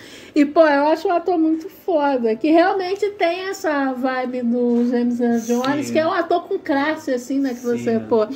Inclusive, eu sempre achei que né, embora eu tenha gostado muito do Chadwick Boseman como Pantera Negra, eu sempre achei que, pô, o Rousseau podia ter sido Pantera Negra, porque pra mim ele tem esse ar, assim, nessa classe, né, de... Aham. Eu fiquei pensando, poxa, teria sido foda um filme assim do, do Tuzadu, assim, na época ainda É. que tava atrás do tal enigma do aço. Ah, Tá poderia ser. O interessante. Tuzadu né? realmente tem um background que poderia É, é um personagem filme solo, né? interessante, né? Realmente Se bem, se bem feito, se bem feito, poderia ser um negócio interessante mesmo. É. Mas aí acabou rolando o Conan do Momoa, que foi um super fracasso. Agora, recentemente, voltaram a falar em Conan aí. Antes seria uma série na Amazon, agora parece que é uma série na Netflix, É. não sei o que vai rolar. E aí tem esse filme aí da Red Sonja com a Hannah John Kamen. É, já é um projeto antigo, depois do nome do Robert Rodrigues passou a ter também que seria dirigido pelo Brian Singer. Felizmente não Ah, aconteceu. não. Que pô, o Brian Singer, pelo amor, né? Pedófilo. É. Dirigiu o filme sobre uma personagem que tem na história da origem de É, histórico de abuso. de- é, né? Ainda bem que não foi, seria de péssimo gosto. gosto, mas felizmente teve o lance com o Bohemian Rhapsody, né? Que É. ele foi muito criticado. E também não acho o Bracinho muito bom com personagem feminino. Não acho. O Rodrigues, O sim. Rodrigo sim. O Rodrigues, eu nunca vi o ele fazer assim perverso. história de fantasia né, nesse, nesse estilo, mas acho, mas pô, eu ia gostar de ver esse filme dele porque ele é bom com personagem feminino. Muita gente critica porque diz que ele é, sexual, mas não, eu discordo. Eu acho que ele é muito bom com personagem feminino, sim. Falando como homem, assim, eu vendo os filmes do Rodrigues, eu não, sinto essa, essa sexualização. né? É, é, é diferente, mesmo você vê esses filmes, assim, tá lá, o Zé Dawson com, com pouca roupa, assim. Mas é diferente de como uns caras filmam mulheres com Sim. pouca roupa ou nuas, de como o Rodrigues filma. Não, é, eu. Ontem mesmo eu tava passando assim pela TV a, pela TV a cabo, né? Que eu sempre eh, termino de assistir um filme, vou ver o que, que tá rolando na TV a cabo. Eu passei por um canal lá que tava passando uma série brasileira, um contra todos. E aí tava Rita Guedes, né? Uma cena lá de nudez. E assim, fantástico como os caras focalizam o traseiro dela. É, Nesse é centro. a câmera de punheteiro, Sim, assim. é, que, que, exatamente. E eu, assim, como, né, como mulher, É, obviamente eu não posso. melhor. Eu não posso falar como outras mulheres se sentem nem nada, né? Não vou desqualificar a opinião dos outros mais. Mas assim, eu pessoalmente eu não acho, não me incomoda. Eu, eu acho que sim, ele faz mulheres, ele faz mulheres fortes, mulheres, inclusive. é, sexualmente ativas, né, coisas tal, que usam a sensualidade, etc. Mas assim, de uma forma que, que não me incomoda, que, que eu não acho que seja Você hipersexualizado. não pode falar mais que eu. É, que eu não acho que hipersexualize, não. Né? Inclusive eu gosto bastante dos personagens femininos do, nos filmes dele, né? São, tem sempre bons personagens. E são personagens Gente, Planeta Terror. e são personagens bem, bem escritas também, assim, não é só o personagem que tá lá pra, pra ser sexy É. e etc, né? São, são personagens sempre com background, com, né, com, com histórias tal, bem desenvolvidos e tal. Então, pô, foi uma pena não ter saído esse Eu filme. gostaria de ter visto a Red Sônia dele com a Rose Magoa. E ainda bem que o Brian Cynthia caiu fora, É, porque mas- além do mais, desde X-Men 2 que o Brian Cynthia não faz um filme Sim, bom. sim, é, tem isso. E aí, como eu concluindo, né, que eu tava falando, eu né, acho que o Branson é muito bom com personagem feminino. Você vê em X-Men como, pô, um personagem foda, que é um dos meus preferidos do- dos X-Men, que é a Tempestade. Como fica apagada lá, né? Tipo assim, ele tem até uns acertos, tipo, com a mística e tal, mas sei lá, mas ele não sabe aproveitar muito bem os personagens femininos. Enfim. Olha, E em outros filmes dele você nem vê assim, ah, personagem feminino que se destaque. Não, não. A Lois dele no É, Superman ela é né, super sem graça, super sem graça. uma chata. Eu, eu não consigo engolir aquele filme como sequência do Superman É. do Richard Donner exatamente por isso. Não tem como a Lois Lane da Margot Kidder ter É, virado, aquela virado. Lois Lane. Não, não faz sentido. Não faz sentido. É, Mas enfim, ainda bem que não saiu esse. é, infelizmente não. Vamos aguardar aí para ver se essa série aí pela Netflix vai sair mesmo, se vai ser bacana. Não boto muita fé, não. Eu acho que é mais provável que saia um sub Game of Thrones aí. Mas, mas é, a esperança é a Henry última que Cavill como Conan. É. É. Mas é, a esperança é a última que morre, né? E vamos ver aí esse Red Mas com é, John Campbell, eu espero que, pelo menos pra calar o- os nerds racistas, eu torço que pelo menos o filme seja decente, É, né? Eu não-. Eu não espero algo no nível Conan o Bárbaro, né? Mas que mas ficar no nível do Conan Destruidor já é um upgrade em relação a essas adaptações mais recentes, né?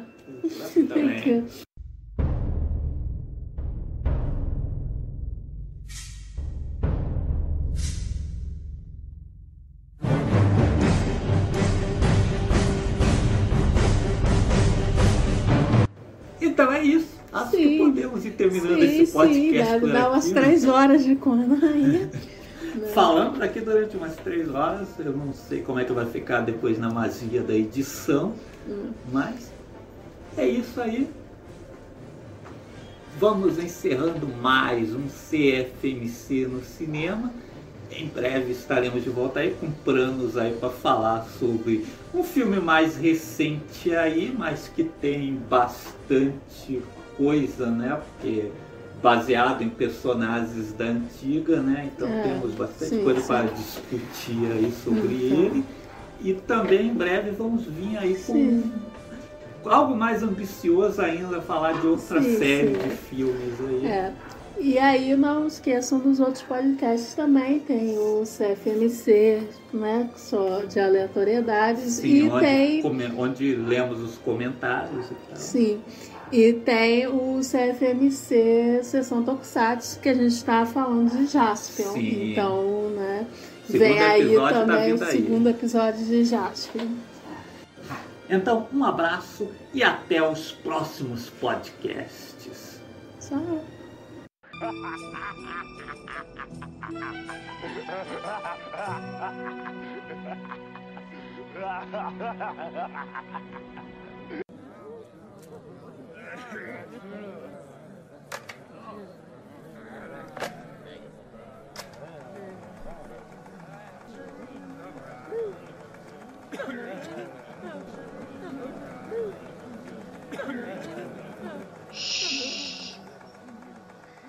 CFMC no cinema.